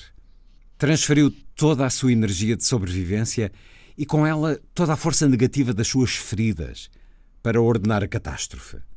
Essa narrativa é real. E apoiantes e detratores viram chegar esse mesmo e único homem a Belém. É o super-homem que o terremoto perfilhou e batizou em chamas, ondas e ruínas. É também o homem que vai representar-se iconograficamente como o reconstrutor da cidade. O terremoto vai dar-lhe a chave forjada em destruição para se tornar secretário de Estado do Reino. Porém, há aqui uma ausência flagrante. Sebastião José não quer representar-se como o homem que veio do nada. Em todas as narrativas pessoais e mesmo nas cartas em que fala desse período da sua vida, nunca se representa como o rapaz sem chão nem destino que foi até aos 39 anos. Curiosamente ou não, não sobreviveu nenhuma carta do tio Arcipreste que muito iluminaria este período. Evidencia o que fez nas suas missões, mesmo que o amplie excessivamente. Mas deixa zonas sombrias dessa história, porque as temia, porque evidenciavam a sua impreparação, porque tinha algo a esconder, dentro e para além dessa vida oculta, porque era ufano e queria pisar os grandes com o que tinham feito, encher-lhes mais tarde as bocas nobres e falsas com Marquês de Pombal, em vez do Sebastião José que lhe cuspiam panfletário populista, não quer esse tipo de validação popular nem do presente nem do futuro. Quer representar-se assim, o servo diligente em Londres e Viena, que da mesma forma atravessou todos os perigos para se pôr aos pés do rei e trabalhar como se a sua vida disso apenas dependesse. Mesmo que tudo na sua história daí o erguesse, rejeita-o, como todos os outros quatro planos que lhe oferecem para reerguer a cidade. Ele quer fazer uma cidade nova sobre a velha. Transforma-se o amador na coisa amada. A capital imperial dos oceanos, devastada, como o passado glorioso dos Carvalho e Melo. Sebastião José identifica-se com Lisboa, espelho da sua história e da sua psica. Reconstruir a cidade é como reerguer a sua história. Do nada. É o reconstrutor, o refundador que tira uma cidade nova dos escombros, o estratega, o ungido pelo terremoto. E é um excerto do livro De Quase Nada a Quase Rei, biografia de Sebastião José de Carvalho e Melo, Marquês de Pombal, livro de Pedro Senalino, que a Contraponto acaba de publicar, com prefácio de Rui Tavares. Pedro Senalino escritor e professor, nasceu em Lisboa em 1977. Pedro Senalino, agora a inaugurar eh, o género biografia, e já sabemos que não vai ficar por aqui. Pedro Senalino, que se doutorou em literatura portuguesa do século XVII na Faculdade de Letras da Universidade de Lisboa, é professor assistente na Universidade de Gante, na Bélgica, vive em Bruxelas. Há sete anos vivia em Berlim. Há sete anos conversámos durante uma crise mundial. Bom, e agora conversamos durante uma crise mundial. Temos que nos deixar disto. Pedro Senalino, bem-vindo uma vez mais à Antena 2. Boa noite, Luís. Muito obrigado pelo convite. É um prazer falar consigo. Ora, peguemos precisamente nesse retrato assustador uh, e também profundamente irónico do livro sobre o qual conversámos há sete anos, Despaís, Como Suicidar um País. Nesse livro tem uma dedicatória aos valorosos e geniais gestores e servidores públicos do meu país. Sem a sua iluminada direção, o que seria dele hoje? Nesta dedicatória irónica àqueles que foram tantos por incompetência, corrupção, desonestidade, governaram o nosso país, incluiria o Marquês de Pombal nesta sua dedicatória, Pedro Senalino? que ótima pergunta e que ponte entre, entre não só sete anos, mas tantos séculos. Se me pergun se tivesse perguntado uh, há sete anos, quando fizesse essa dedicatória, se me estava a, a recordar do Marquês de Pombal, uh, eu diria que não. E, e, e hoje posso dizer que parcialmente não. E explico porquê. Uh, pensava sobretudo na, na construção de Portugal no pós-abril, Uh, em que não cumprimos uma, uma, um, um, sonho e um conjunto de hipóteses que tínhamos de uh, refundar o país uh, a partir praticamente do, do, do, seu início, não é? Se nós pensarmos a história de Portugal, em que Portugal não teve pulmões oceânicos, é curta, não é? Foi, foi, foi, desde, foi desde a conquista do Algarve, 1249 até 1415. E, e, mas o Marquês de Pombal, curiosamente, tinha uma visão de Portugal, apesar de tudo, a consciência de que o seu papel oceânico era muito importante, eh, mas ele via Portugal no seu lado puramente europeu e tinha perfeita noção da sua fragilidade e da necessidade que o país em si próprio tinha que se desenvolver. Portanto, eh, nesse sentido, eu não posso pôr o Marquês de Pombal nessa, dedicatória, não. Ele tinha uma visão de Portugal diferente uh, do que a maior parte dos políticos tem. Por outro lado, há muitos vícios que os políticos portugueses têm hoje, que herdaram, sobretudo, dos, dos vícios da, da, da, longo, do longo governo do Marquês de Pombal e dos fantasmas pessoais do Marquês de Pombal que passaram para os que se tornaram fantasmas nacionais portugueses. Refere isso numa nota prévia neste livro. Refere-se à história de um líder que transformou os seus medos em fantasmas nacionais, presentes e atuantes ainda hoje. Ora, mas isto, enquanto modelo, enquanto herança política, porque é que herdamos, a nível da nossa classe dirigente, estes, estes vícios, estas formas de governar? Eu penso que há muitas coisas, Luís, que passaram de uma forma quase direta, independentemente, enfim, dos longos períodos históricos que, que, que enfim, que, que interromperam, uh, que interromperam o tempo do Marquês de Pombal até hoje. Não temos, enfim, a noção da, da, da longa sequência de governos como há, por exemplo, no Reino Unido, como é óbvio, não é? Mas, apesar dessas falhas que existiram ao longo do tempo, nós temos pela primeira vez um homem que não é o, o, rei e que tem um poder praticamente absoluto, praticamente, não era poder absoluto, obviamente, uh, e que exerce esse poder e que, exerce, que o exerce uh, praticamente sem obstáculos e obedecendo a uma visão parcial, prévia, que ele tinha do seu tempo como embaixador.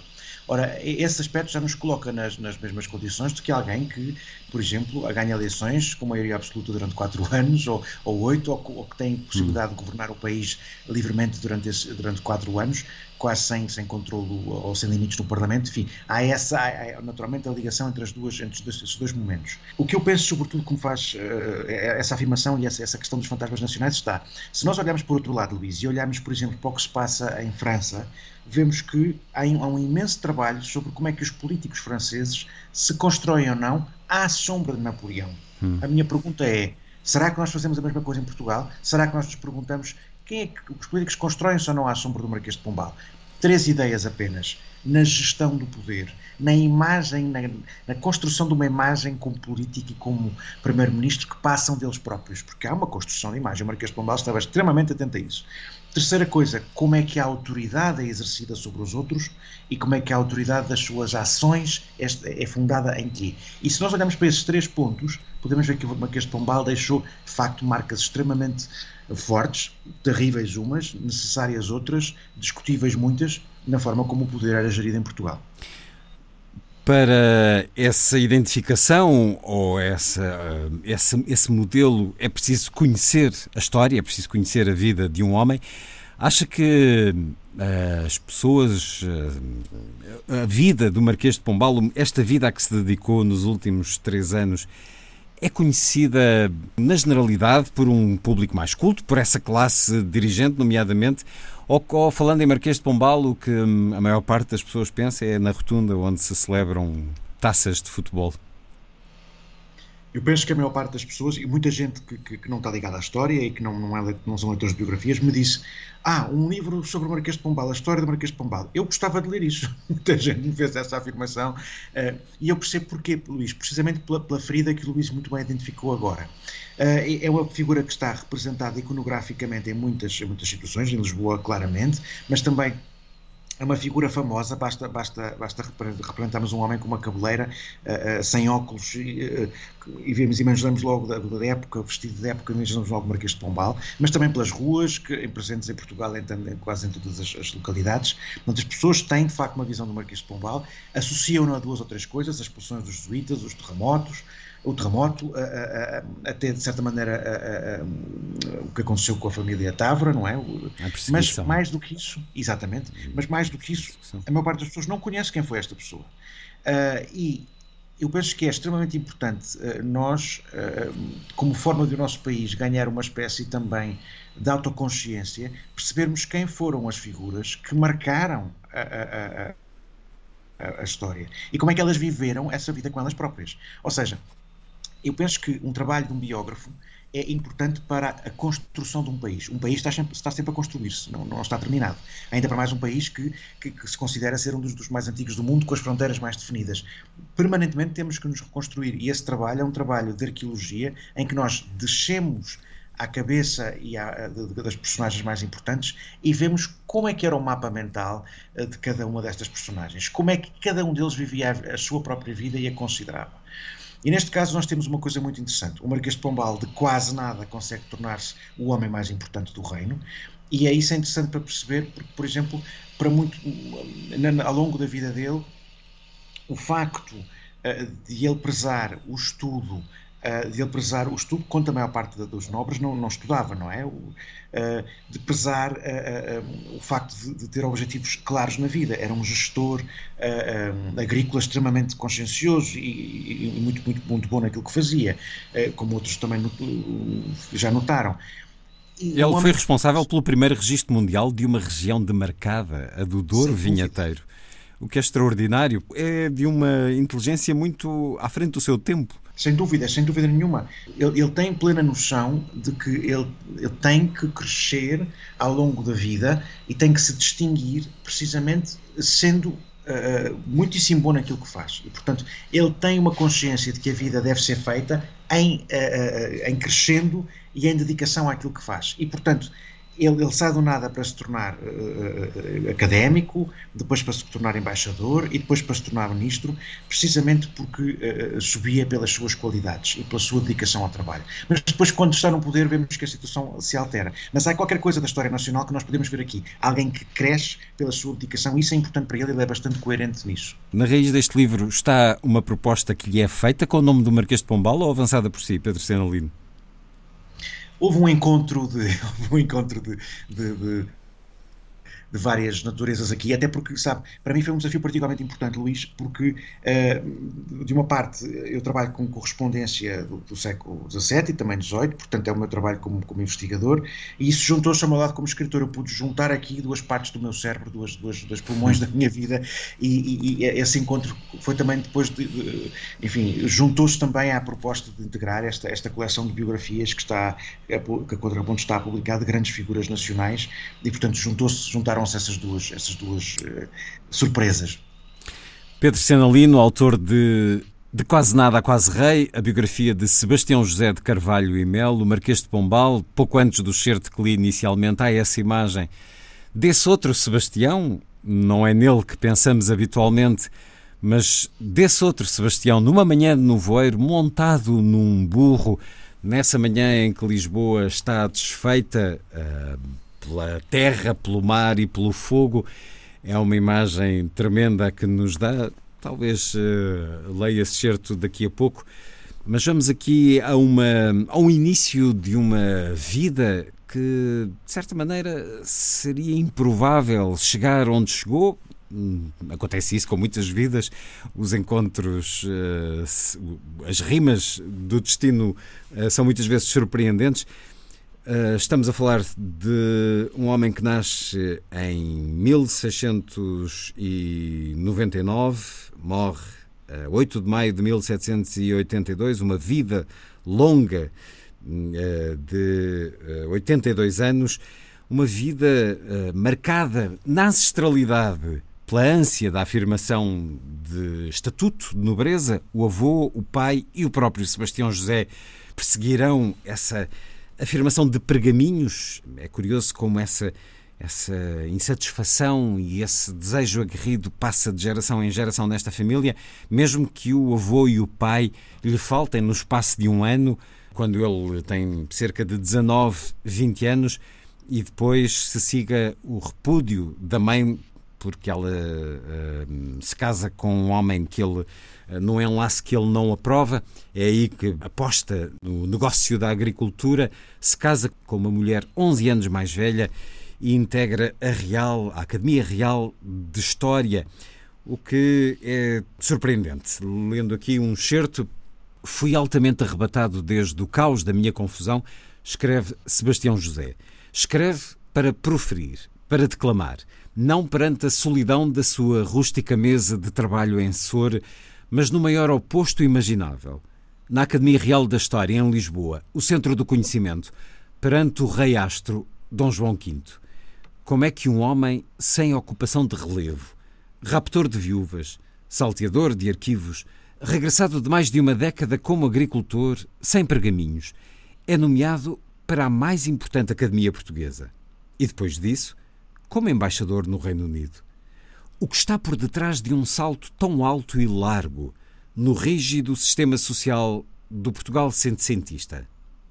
Ora, como Pedro Senalino, como conseguiu como conseguiu ele chegar à Real Academia da História e depois diplomata em Londres e depois diplomata em Viena, mas sem estatuto para tal, ou quase sem estatuto para tal? É realmente a pergunta que me guiou ao longo da biografia, Luís. Eu acho que qualquer biógrafo pergunta sempre como é que esta pessoa se tornou ela própria. E é, neste caso a pergunta uh, acaba por, por, acabava por ressoar de uma forma ainda mais importante. Porquê?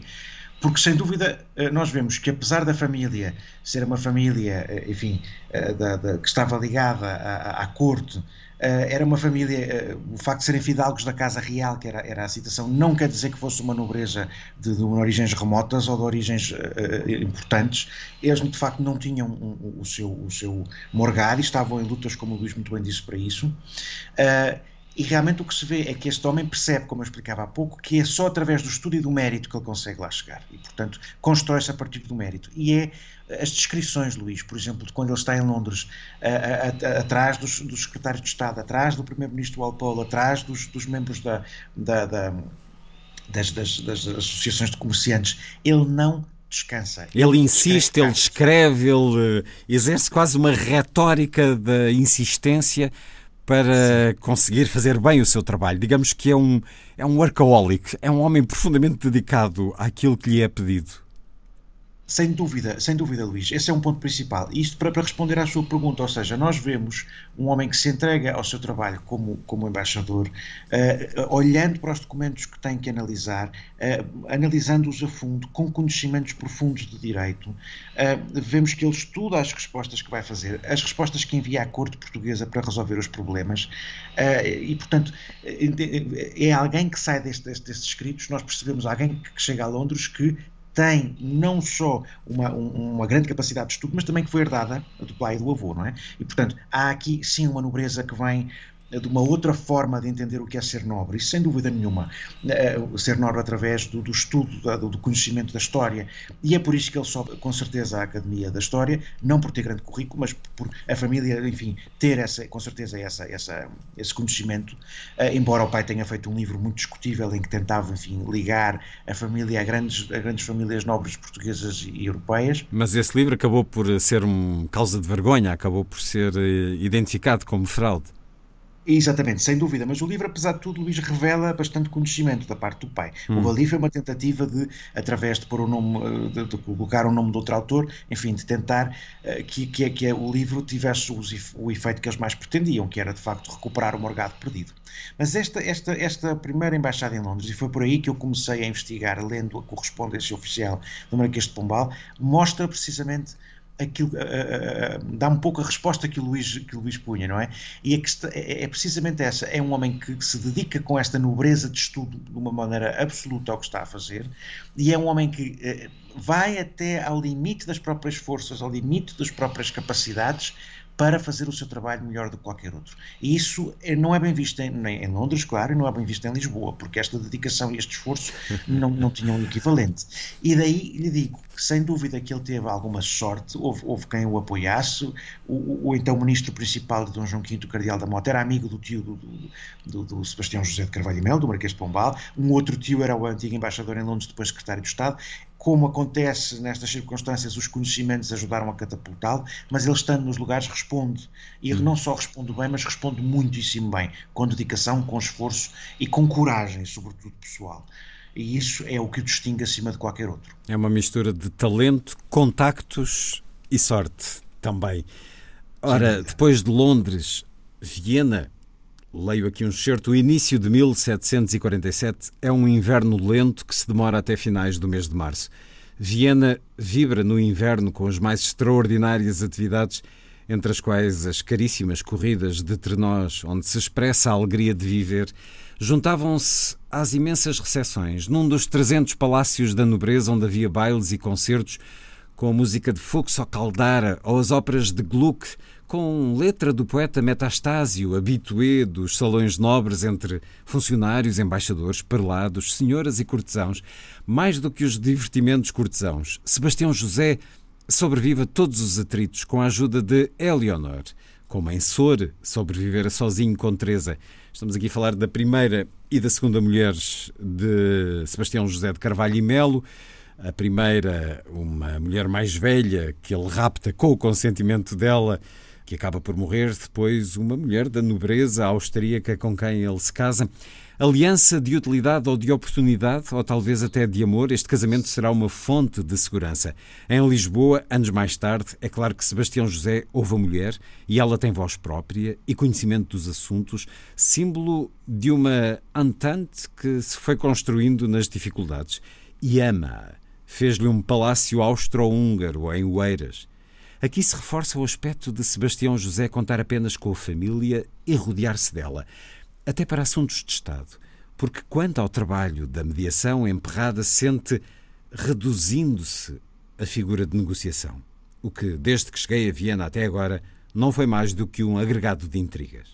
É um ataque pessoal ao seu caráter limpo, claro e pacífico, o seu modo sisudo, liso, útil e decente, Sebastião José viu a solidez das suas opiniões e visões serem repetidamente confirmadas pelos seus interlocutores estrangeiros. Não aconteceu do mesmo em Portugal. Ou seja, além de uma dificuldade de temperamento em aceitar a opinião alheia, há também um choque cultural que se ressente após 10 anos no estrangeiro, certamente ampliado pela nova visão dos assuntos e do mundo que a sua família austríaca, sobretudo pelo experiente e influente Marshal Daun, lhe dará e também nas conversas familiares com Tarouca, suavíssimos discursos em que nos colhia improvisadamente à meia-noite. Não sem enfado da sonolenta família. Estas conversas noite fora com Tarouca estendiam-se também a outros membros da corte, como o chanceler Ulfeld, e aos outros diplomatas, como o representante otomano Birmania. De todos perpassa a ideia de que as opiniões de Sebastião José eram ouvidas e em pontos específicos e intrincados de direito ou de política internacional, a sua análise era tida em conta. Outros embaixadores têm boa opinião sua na gestão da mediação. Deu provas de habilidade, sensatez, retidão, moderação e especialmente de grande paciência, e conciliou a benevolência não somente de todas as partes interessadas, mas igualmente de todos os ministros estrangeiros e das pessoas distintas que residem nesta cidade. É nobre em tudo sem ostentação, sensato e muito prudente, possuído de sentimentos e princípios de honradez, não aspirando senão ao bem geral. E sei que não dependeu dele não ter a Imperatriz adotado mais cedo sentimentos pacíficos. É tão bom cidadão como íntegro, e tanto a corte como a cidade ficaram com muitas saudades dele. Ora, que bela opinião têm os vienenses, os austro-húngaros de Sebastião José de Carvalho e Melo, que vai para Viena em novo cargo diplomata e aqui de facto é mais uma vez o ressurgimento dessa pergunta. Apesar de já ter um percurso diplomático em Londres, ele vai para Viena quase com um estatuto de viandante, sem rendimento real adequado, e, no entanto, consegue resolver um complexo problema de relacionamento da rainha com o Papa e casa principescamente, empresta dinheiro à sogra, etc, etc. Mas como é que ele consegue fazer isso tudo, Pedro Senalino? Essa é uma excelente pergunta, porque na verdade, Luís, a maior parte do tempo em que ele está em Viena, como no cheiro que acabou de ler, o próprio princípio da mediação que ele tem que fazer não se cumpre. Ele foi enviado no que nós, se me permite a expressão, no que chamamos em português uma camisa de 11 varas, hum. sem dúvida nenhuma. Eh, ele estava, o trabalho que ele estava a fazer em Londres era um trabalho uh, que estava a ter bastante impacto pela forma como ele entendia o seu, o seu, o seu trabalho como embaixador, uh, pelas propostas que, que apresentava, e, e, isto não era bem visto nos seus inimigos em Lisboa, nem era também bem visto uh, pelos ingleses. E, portanto, esta mediação que, que vem que, que chega às mãos como uma proposta que vai diretamente, que é diretamente entregue a Dom João V e à, Dona, a Rainha Dona Mariana, e que interessa ao casal real, à Dona Mariana, porque é tia da, da, da rainha austro-húngara, um, e a Dom João V, porque significava, enfim, tornar-se mediador em nome do Papa, uh, a figura a quem uh, cabe gerir esta, esta confusão é Sebastião José de Carvalho e Mel. Mas de uma maneira muito estranha, Luís. Ele é o enviado apenas, ele continua a ser embaixador em Londres no papel, é enviado a Viena, é o representante em Viena do rei de Portugal, enquanto há um representante do rei de Portugal em Londres junto do Papa. Portanto, imagino que é duas pessoas a mediarem estas duas enormes potências, mas a esta distância tão grande, com cartas que demoram muito tempo a ir de um lado para o outro e tendo que as enviar a Portugal para que todos cheguem a acordo. Obviamente que isto caiu, resolveu-se muito mal, e aqui é uma nota só que eu queria, se o Luís me permite que eu queria sublinhar, é que uh, uh, os historiadores portugueses têm dito sempre que esta missão de Sebastião José a, a Viena foi, era uma nota de rodapé na história sem nenhum interesse. Uh, olhando para a história que se passa com a rainha Maria Teresa da Áustria, em que ela está com inimigos por toda a parte, uma rainha católica que se vê em guerra com, com a Prússia, com os franceses, esta ligação com o Papa era a única coisa que não podia cair, porque isso dava-lhe uma, precisamente uma legitimidade e uh, unia os, os, cidadãos cristãos do seu império. E, portanto, é que de facto esta mediação era essencial se visto aos olhos do, uh, de Viena. Portanto, esta missão do Marquês de Pombal é absolutamente decisiva na história europeia sem dúvida, é decisiva na história da Maria Teresa, pessoalmente, e a correspondência, não apenas do, do Marquês de Pombal, mas a correspondência de, de, da Rainha Maria Teresa para com Lisboa é eh, inesgotável de elogios, de, de apoio, e ela chega, por exemplo, a fazer uma coisa única, que é chegar a reunir-se com o embaixador inglês, por exemplo, com o Marquês de Pombal ao seu lado. Quer dizer, portanto, isso mostra a, a, a, não só a, grande, o grande respeito, mas também como ela ouvia esta figura que ainda para mais foi enviada para Viena, um acordo com, com um protocolo complicadíssimo, sem estatuto. Portanto, como vemos, o Marquês de Pombal foi enviado para uma situação impossível de gerir, com o óbvio, óbvio objetivo de, uh, não da parte dos reis de Portugal, naturalmente, mas dos outros obstáculos que ele tinha na corte, de o diminuir e de, e de, o, e de o perturbar. E Luís, ele consegue de facto fazer uma proposta que entre leituras de outros e propostas de outros acaba por ser aceite. Mas para dizer que, sem dúvida, é-lhe até pedido o supremo sacrifício de, na, na, verdade, não ser revelado quem é que conseguiu este, este grande, esta grande resolução do conflito. E, portanto, isto para dizer, é, é, aquilo que é pedido a este homem em Viena é, é, é, quase um araquiri, não é? E ele volta de carruagem, numa longa viagem de Viena a Lisboa de carruagem, ele volta com a sensação de que a sua vida política acabou plenamente. Não é? Vai parando pelo percurso em belas cidades, em França, em Espanha, uh, assistindo a óperas. Aliás, a ópera vai pontuando este seu livro, também já lhe vou perguntar sobre isso. O livro De Quase Nada a Quase Rei, biografia de Sebastião José de Carvalho e Melo, Marquês de Pombal, autoria de Pedro Senalino, a edição Contraponto, tem um prefácio de Rui Tavares, que aqui uh, classifica este, este seu trabalho de uma biografia literariamente primorosa, intelectualmente honesta e historiograficamente impecável.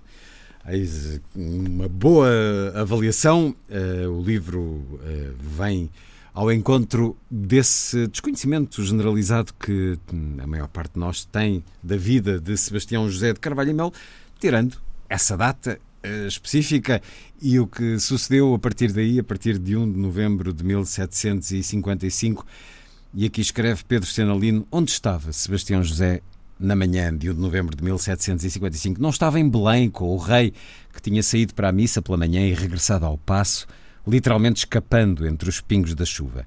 Sebastião José morava já então na Quinta do Meio, entre Belém e a Ajuda. Aparentemente encontrava-se na Rua Formosa a tratar de assuntos particulares, talvez as obras que o irmão Francisco Xavier referira a um arrendamento, ou até, sendo véspera do dia dos fiéis defuntos, talvez tivesse visitado os túmulos familiares na Igreja das Mercês. O terremoto, o marmoto e o fogo detêm-se ao início do bairro Alto. Além de poucos estragos, a Rua Formosa mantém-se, e ao lado a Rua Suja, a dos bordéis. Não é isso que contará a Tarouca. A habitação da Rua Formosa e tudo o que tinha nas suas vizinhanças de Lisboa padeceu em uma das partes total destruição e noutras considerável ruína. O terremoto durou mais de sete minutos, com duas curtas paragens. Seguiram-se vários abalos. A casa da Rua Formosa tinha aguentado o maior choque. Depois o tsunami, que não afetou diretamente a água, parou perto do bairro Alto. Fim da maior agitação, assegura a história política, deixou a mulher e os filhos, quatro crianças de 10, 7, 4 e 2 anos, metidos nas ruínas do Palácio da Rua Formosa, deixou o seu padrasto morto também nas ruínas da Casa do Carmo, montou em um macho, foi por caminhos entulhados de paredes caídas e de mortos. Não havia caminhos. Um mar de cadáveres de animais e de humanos, ruínas, água morta, o chão continuava a tremer debaixo dos seus pés, nas muitas réplicas que se lhe seguiram. Inseguro, o animal tremeria também de medo. Talvez tivesse que descer e puxar por ele como fazia mentalmente consigo. O seu destino é avançar. Quando prossegue, quando para, esquinam-se centenas de pensamentos, milhares de memórias da cidade destruída à sua volta. Não sabe ainda que pouco sobrou do terreiro do passo, onde agora convergem milhares de pessoas sem saberem para onde ir. O fogo começa a lavrar. Vai destruir o que resta dos edifícios majestosos do passo. Casas caem à sua passagem. Dezenas de corpos de animais e de homens desfeitos pelas ruínas, gritos, fantasmas ainda vivos cobertos de pó e de feridas. Ao tomar o caminho mais perto do rio, compreende que nem toda a cidade foi destruída. Terá sido provavelmente aí que se apercebeu da dimensão do marmoto. Estremecia a terra, estremecia ele também. Avançava em cima do seu medo. É mais do que um homem que vai a caminho da corte. É o secretário de Estado. Pela cabeça cruzam-se centenas de pensamentos. Teria o rei sobrevivido? A família real? Mendonça? Talvez fosse ele, Sebastião José, o único sobrevivente do governo. Essa ideia certamente lhe reforçou a pressa e o desejo de chegar. E se ele fosse a única autoridade restante? Só no meio de ruínas a sua solidão não lhe inspira terror algum. Estuga ao passo, a responsabilidade arde-lhe nos gestos, na vontade de sobreviver e de triunfar. Os escombros da cidade onde nasceu e cresceu, centenas de memórias a cada rua estreita atravessada, a cada rosto conhecido ou desfeito. Como cai uma cidade tão rapidamente? Está preso numa cidade que desaba a cada passo. É como uma imensa gaiola um labirinto que se desfaz. Uma descrição a meias entre o que deixou escrito Sebastião José de Carvalho e Melo e o que nos dá o olhar de Pedro Senalino. E nesse olhar de um trabalho certamente intenso, esta é uma extensa biografia, mas com as características que referi há pouco, subscrevo, eh, ditas por eh, Rui Tavares. Na sua opinião, depois deste contacto tão próximo com a história e com o homem, na sua opinião, Pedro Senalino, ele foi o homem certo, no momento certo? Essa é uma pergunta que uh, precisamente Rui Tavares faz no seu livro sobre o terremoto, que é teria havido Pombal sem o terremoto? Uh, e essa também é uma pergunta que eu espero que as importantes obras completas que vão ser editadas em breve uh, também possam ajudar a responder. é difícil fazermos esses exercícios históricos. Aquilo que posso dizer é que a cada dificuldade que foi colocada na vida deste homem, ele soube responder com trabalho, com estudo e às vezes, quando isso não aconteceu, com um sentido de improvisação, eh, sem dúvida, mas muito atento à letra da lei como podia alterar. O professor Nuno Gonçalo Monteiro tem uma formulação muito interessante que diz de facto que ele, o Marquês de Pombal ligava muitíssimo à ação, à lei e havia uma ligação muito forte entre cada uma dessas coisas. E, portanto, mesmo nas coisas que estão ligadas à sua ação, que trazem sangue nas mãos, como é o caso uh, da expulsão dos jesuítas e da, da, das violências que ele exerceu sobre a Companhia de Jesus e outras figuras e sobre os Távora. Uh, isso, isso, isso não estava na lei, isso é. Isso não estava na lei. isso é ódio próprio, desembaraço, o tal desembaraço que referia, mas é atalhar caminho para afirmar poder. Era isso, Luís, era precisamente aí que eu ia dizer. E nesses casos em que nós não conseguimos ver a, eh, a letra da lei a agir, nós vemos uh, uma, para, para o mal, neste caso, uma coragem de perceber que é preciso, para fazer mudanças, é preciso muitas vezes uma violência. E, e, nesse caso, nada justifica a violência, como é óbvio, as violências aqui foram terríveis, mas eh, quando, quando é, é um assunto que me tocava a mim pessoalmente, por exemplo, porque é que porque é que eh, Sebastião José fez isto à Companhia de Jesus, quer dizer, olhando para a situação do Brasil naquela época, ele percebeu que não teria outro remédio senão uh, enfrentar diretamente a, a, Companhia de Jesus, mas depois fez também com uma intensidade e com um excesso que são incompreensíveis. É, é terrível ler os, as cartas privadas que ele envia para ministros e embaixadores, uh, movendo-os contra a Companhia de Jesus. E a campanha que ele levantou e que eu descobri com provas, na, na, enfim, com os documentos que, que, pela mão dele, como todas as campanhas que ele montou pela Europa fora, eh, em vários livros, com uma tradução cronológica, mas em vários artigos enviados para jornais estrangeiros, como elas saíram da sua pena ou foram orientadas por ele. Portanto, eh, mesmo quando ele não cumpria a sua visão à letra da lei, era um homem que, apesar de tudo, era munido de uma coragem um, que é, sem dúvida, uh, movida pelos motores do ódio, do rancor e da violência. Se ele uh, vivesse nos nossos dias, ou se um líder dos nossos dias ordenasse a tortura, a perseguição e o assassinato que o Marquês de Pombal ordenou, eram tido como persona não grata para a maior parte da sociedade contemporânea. É sempre complicado olharmos para, para o momento do passado com os nossos Descontextualizar. Hum. Eh, sem dúvida que, que, ainda mesmo no tempo dele toda, toda, aquela, toda aquela violência foi considerada excessiva. Mas apesar de tudo, há outros aspectos. Por exemplo, nós vimos que na época havia, uh, era um pouco generalizado uma opinião negativa sobre os judeus, por exemplo, principalmente os que desempenhavam os papéis de financeiros. E vemos que o Marquês de Pombal, apesar de na correspondência para a corte, enfim, uh, cantar pelo mesmo diapasão, vemos depois que, apesar de tudo, nas suas relações pessoais e naquilo que ele faz para acabar com algumas distinções dos judeus em relação aos outros uh, cidadãos, ele faz um trabalho de, de, de, remoção desses obstáculos. Portanto, é um homem que, apesar de tudo, uh, tem na sua visão uh, algo de, de, que procura, enfim, de estabelecer equilíbrios e igualdade, sem dúvida também. Na leitura desta biografia, temos essa imagem do Marquês de Pombal de um homem culto, um leitor, um erudito até, um homem profundamente determinado e ao mesmo tempo a contradição muito inseguro inseguro por exemplo ele era inseguro na forma como uh, atalhava esse caminho através da violência ou, ou não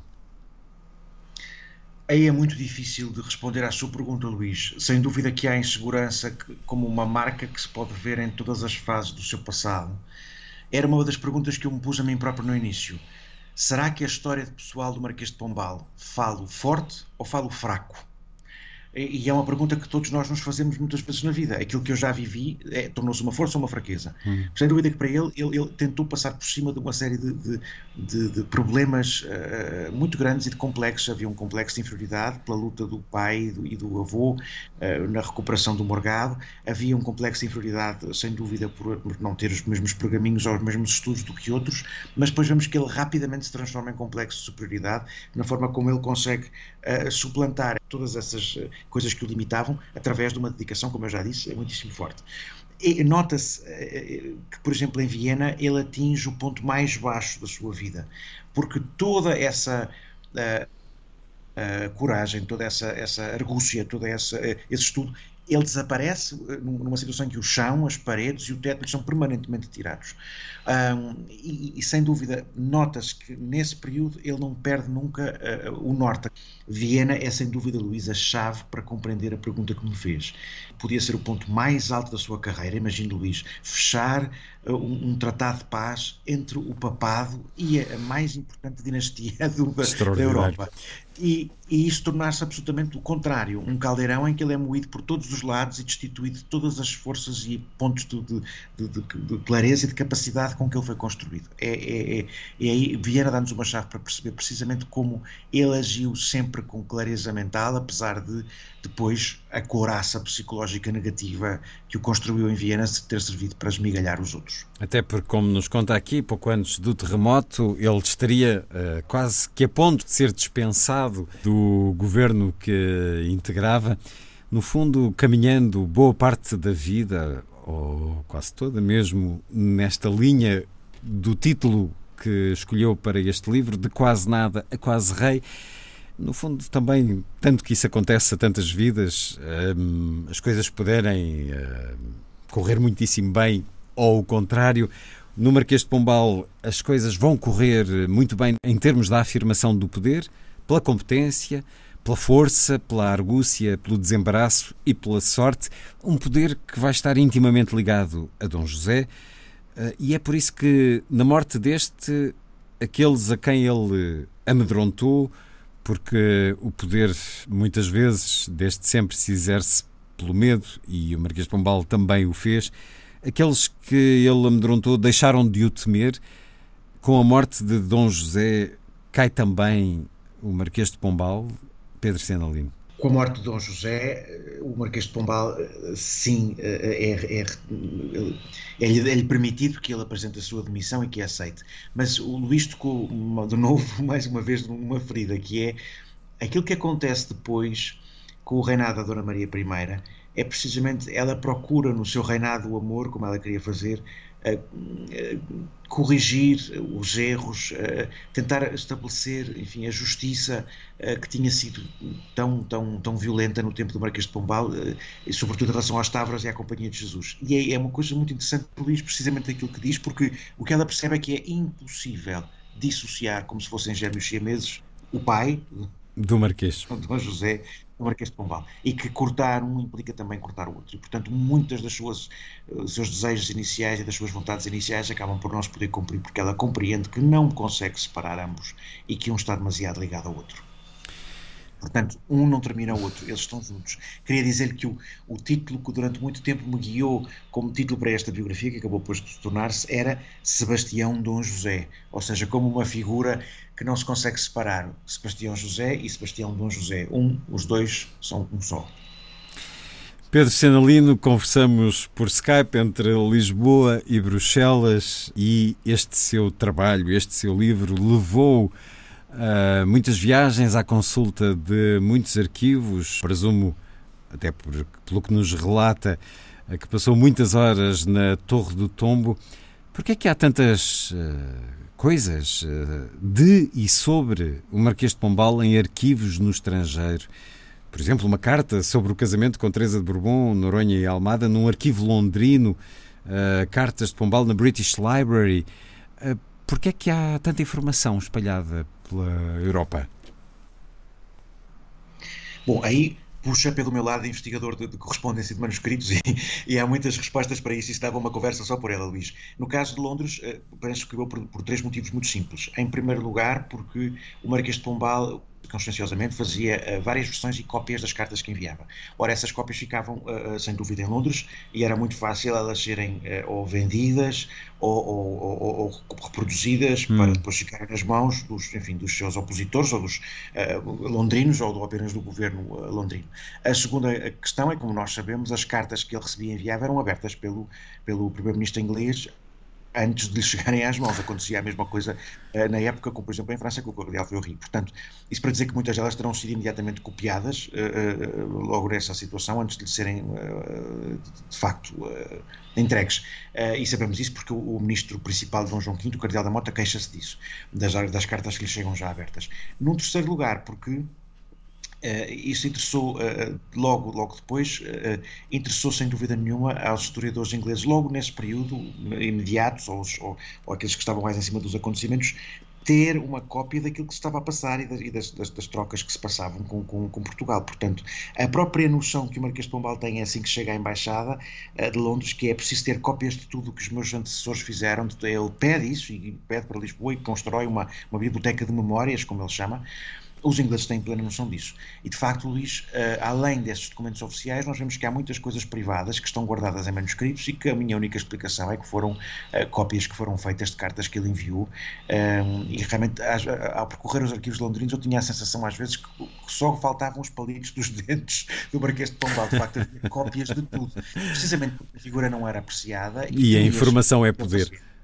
Sim, e temia-se o trabalho que ele fazia, Luís, hum. sem dúvida nenhuma. Temia-se. Não temia-se no sentido em que, obviamente, Portugal não, tinha, não, não se ia voltar contra a Inglaterra, mas tinha-se noção de que o trabalho meticuloso e muito extenso deste homem era perigoso. O embaixador inglês em Londres dizia: eh, Este homem faz-nos faz muito mal. Ele, as palavras são claríssimas. Hum. Ainda como embaixador. De Quase Nada a Quase Rei, a biografia do Marquês de Pombal, da autoria de Pedro Senalino, que vai estando pontuada pelas óperas nos diferentes países onde o Marquês uh, permanece.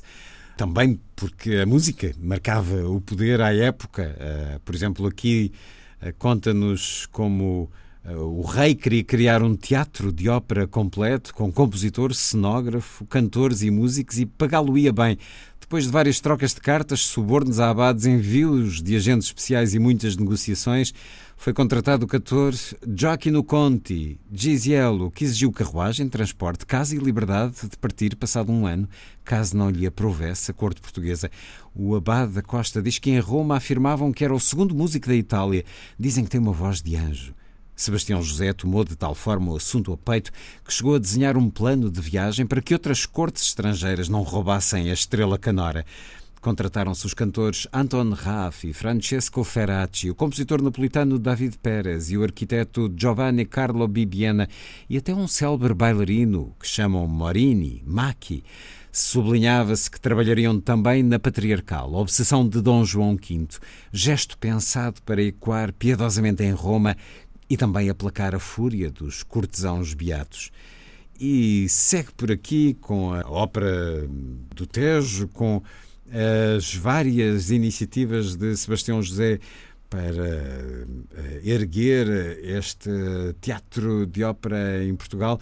Também a fruição dele em Londres, eh, assistindo às óperas de Handel e nessa viagem extraordinária que nos relata aqui com bastante detalhe de Viena para Lisboa, as paragens incluem até assistir à ópera em diferentes cidades. A ópera vai pontuando este livro, no final, nos seus agradecimentos. Há também agradecimento à música, mas aí pela música que certamente o acompanhou ao longo da escrita. Acaba por eh, dizer que deve bastante a algumas obras de Handel, contemporâneas de Sebastião José, às sonatas de Scarlatti, às variações Goldberg, por Glenn Gould, às sinfonias de Haydn, por eh, Thomas Beecham. É quase que um, uma forma de marcar esta sua biografia, a música, a ópera em particular, Pedro Senalino. Aqui é, e sobre isso, Luís, sem dúvida, e queria, queria responder-lhe de duas formas. Em primeiro, porque penso que num mundo como nós vivemos hoje, em que o acesso à internet e às redes sociais permite uma pessoa, enfim, um acesso imediato a qualquer coisa, uhum. a sensação que eu tenho, e noto isso também pelo meu trabalho como professor, a sensação que eu tenho é que as pessoas vivem num microcosmos, a, a, não, não se estabelece uma rede de conhecimento. O conhecimento é uma rede que, que cresce entre um manuscrito A, a música B, o pensamento C, a memória D, e essa rede cada vez é mais curta nas, na, na, geração, nas gerações mais novas e no nosso tempo de hoje em dia. É aquilo que, que uma obra como esta e como todas as outras vive porque tem um cosmos porque se relaciona com o impacto que uma peça de música teve enquanto eu passeava no parque e abriu uma ideia para resolver outra coisa. E, e, portanto, sim, eu sinto, sinto uma grande gratidão à música porque ela faz parte do cosmos que deu origem a este livro. E, e, e é por isso gratidão àquilo que está à minha volta, mas gratidão também a estas comunicações que, e estas redes de contacto que tornam um, um, livro um espaço de comunicação entre tantas coisas que nós percebemos, a compreensão de um tempo, de uma personalidade, de uma época, da moda, de, de, de, de, da forma como se concebiam as, as grandes ideias do tempo, mas também de outras comunicações que nós não conseguimos perceber e que, que estão uh, dentro, dentro, dentro do livro também. E um segundo aspecto, porque falou do Handel, uh, aqui queria sublinhar uma coisa que é muito importante para mim eu fiz questão de estabelecer um paralelo várias vezes entre a, a, vida de Sebastião José em Londres e a do Handel, que depois se fecha mais tarde no livro, já em Lisboa, precisamente porque Handel e Sebastião José eram os dois estrangeiros em Londres.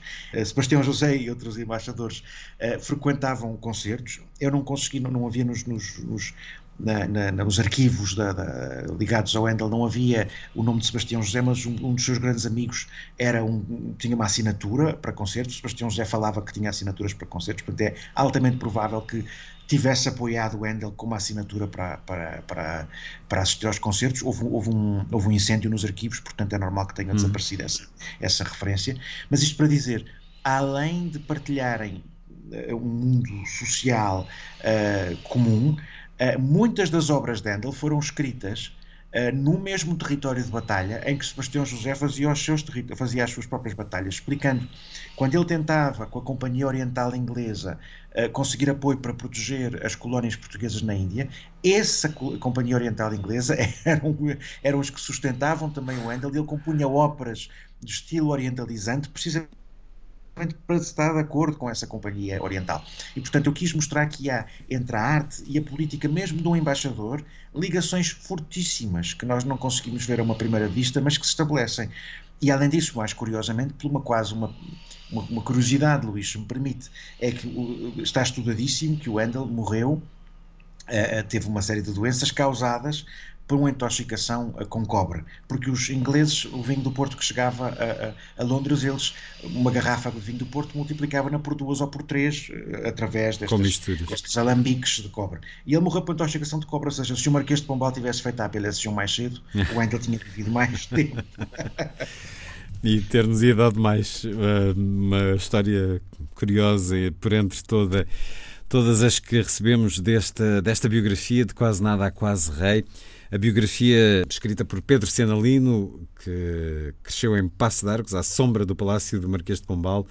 Trabalhou na escrita criativa, fundou e dirigiu a Companhia do Eu, uma escola de escrita criativa, doutorou-se em literatura portuguesa do século XVII, é professor na Universidade de Gante, na Bélgica, vive em Bruxelas, conversamos com aquilo que as plataformas digitais nos permitem. Pedro Senalina, a biografia chegou-lhe e ficou-lhe para além de um novo romance que sei que está a escrever, vamos ter uma outra biografia? Vamos ter uma outra biografia também de uma personagem do século XVIII, mas infelizmente não posso revelar quem é. Mas, é feminina? Mas...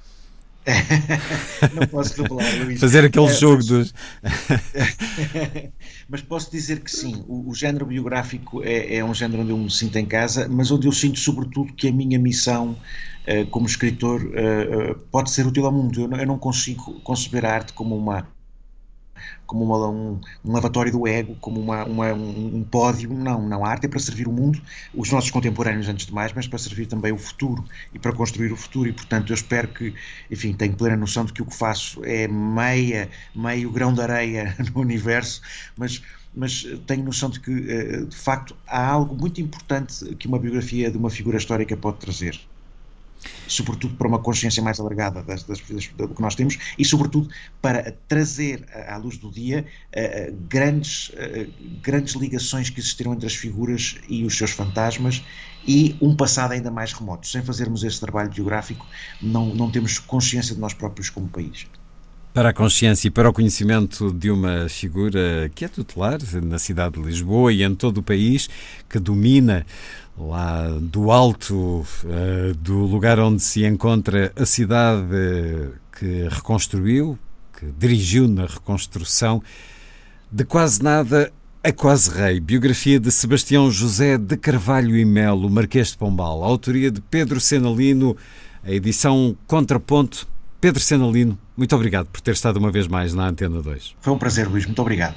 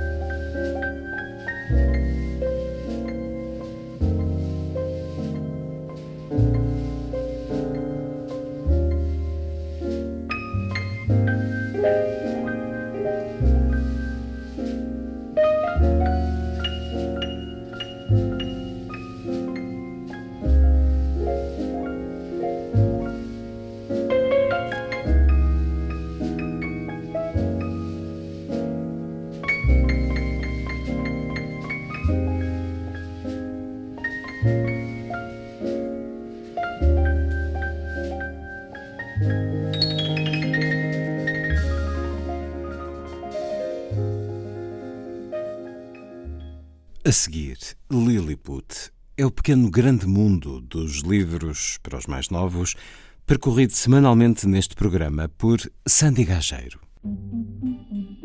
Diz Lilliput.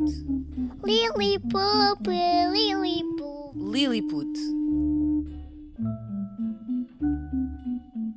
Podemos dizer sem rodeios que Christian Robinson é amoroso. O autor, sediado na Califórnia, tem uma enorme empatia e gosta de olhar à volta para tentar entender o outro. Assim nasce Tu És Importante, um livro caloroso que todos, e digo mesmo todos, vão querer abraçar. Ora, vamos ouvir Robinson partilhando o seu trabalho na televisão pública norte-americana PBS. Olá, sou autor e ilustrador de livros para crianças. Estou no meu espaço de trabalho o meu estúdio de arte, que é a garagem atrás da minha casa. É aqui que crio imagens, invento histórias, como aquela que quero partilhar hoje com vocês, que se chama És Importante. Escrevi e ilustrei este livro porque não é dito a todas as pessoas que elas importam. Nem toda a gente é feita para sentir que a sua vida importa. Eu queria mostrar a essas pessoas e a todos que agarrarem este livro que sim. Robinson envia a todas as crianças uma mensagem de amor incondicional. Não importa onde se está, quanto se tem, mas sim o espaço que se cria para sermos uns com os outros e onde todos cabem. Quando me sentei para escrever este livro, fiz a mim próprio uma pergunta: O que mais quero contar aos leitores? A resposta foi: Tu és importante. Queria não só dizê-lo, como mostrá-lo. Queria garantir que todo o tipo de miúdos se identificassem nas páginas do livro e que saibam que são valiosos, que os vejo. Queria também mostrar a vida de várias perspectivas e experiências para provar que estamos todos ligados de alguma maneira. É importante para os miúdos e adultos também saberem que importam. E não é pelas razões que possam pensar. Não importa se és grande, as notas que tens ou os troféus que ganhas. Importas porque existes, porque estás aqui. You matter because you exist. You matter because you're here. Edição Orfeu Mini. Agora, para algo completamente diferente, as autoras Ana Maria Magalhães e Isabel Alçada voltam às aventuras, aventuras que na verdade nunca deixaram, desta vez à volta da tecnologia. O novo livro chama-se Talvez uma App e é uma proposta da coleção Seguros e Cidadania que é lançado pela Associação Portuguesa de Seguradores. O livro, dirigido a jovens do terceiro ciclo, é o quinto desta coleção. As autoras falaram ao telefone com Lilliput sobre esta nova proposta. Chamar a atenção dos jovens para que o mundo digital, que nós hoje utilizamos intensamente e com a pandemia provocada pela Covid eh, ainda, ainda mais, eh, nós podemos olhar e pensar no mundo digital não apenas como utilizadores, mas também como criadores. Nós construímos a história em torno de um rapaz muito criativo, mas muito impulsivo, que tem ideias que não analisa enfim, com toda com, com, reflexão, com a reflexão suficiente para ver se dá resultado e só se mete em disparates sucessivos e tudo corre mal. Já foi apresentado no evento online, vai ser novamente lançado durante o evento Building the Future da Microsoft, que vai ter lugar de 26 a 28 de janeiro de 2021. Foi a força das coisas. Assim. Obrigado por estar com a rádio. Bom dia, bom fim de semana. A força das coisas.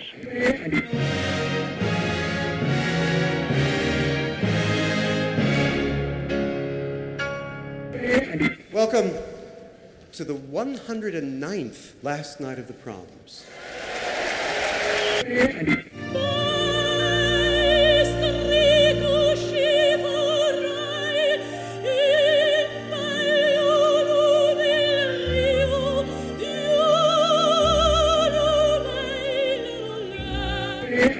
Com certeza, Bach, Mahler, Shostakovich.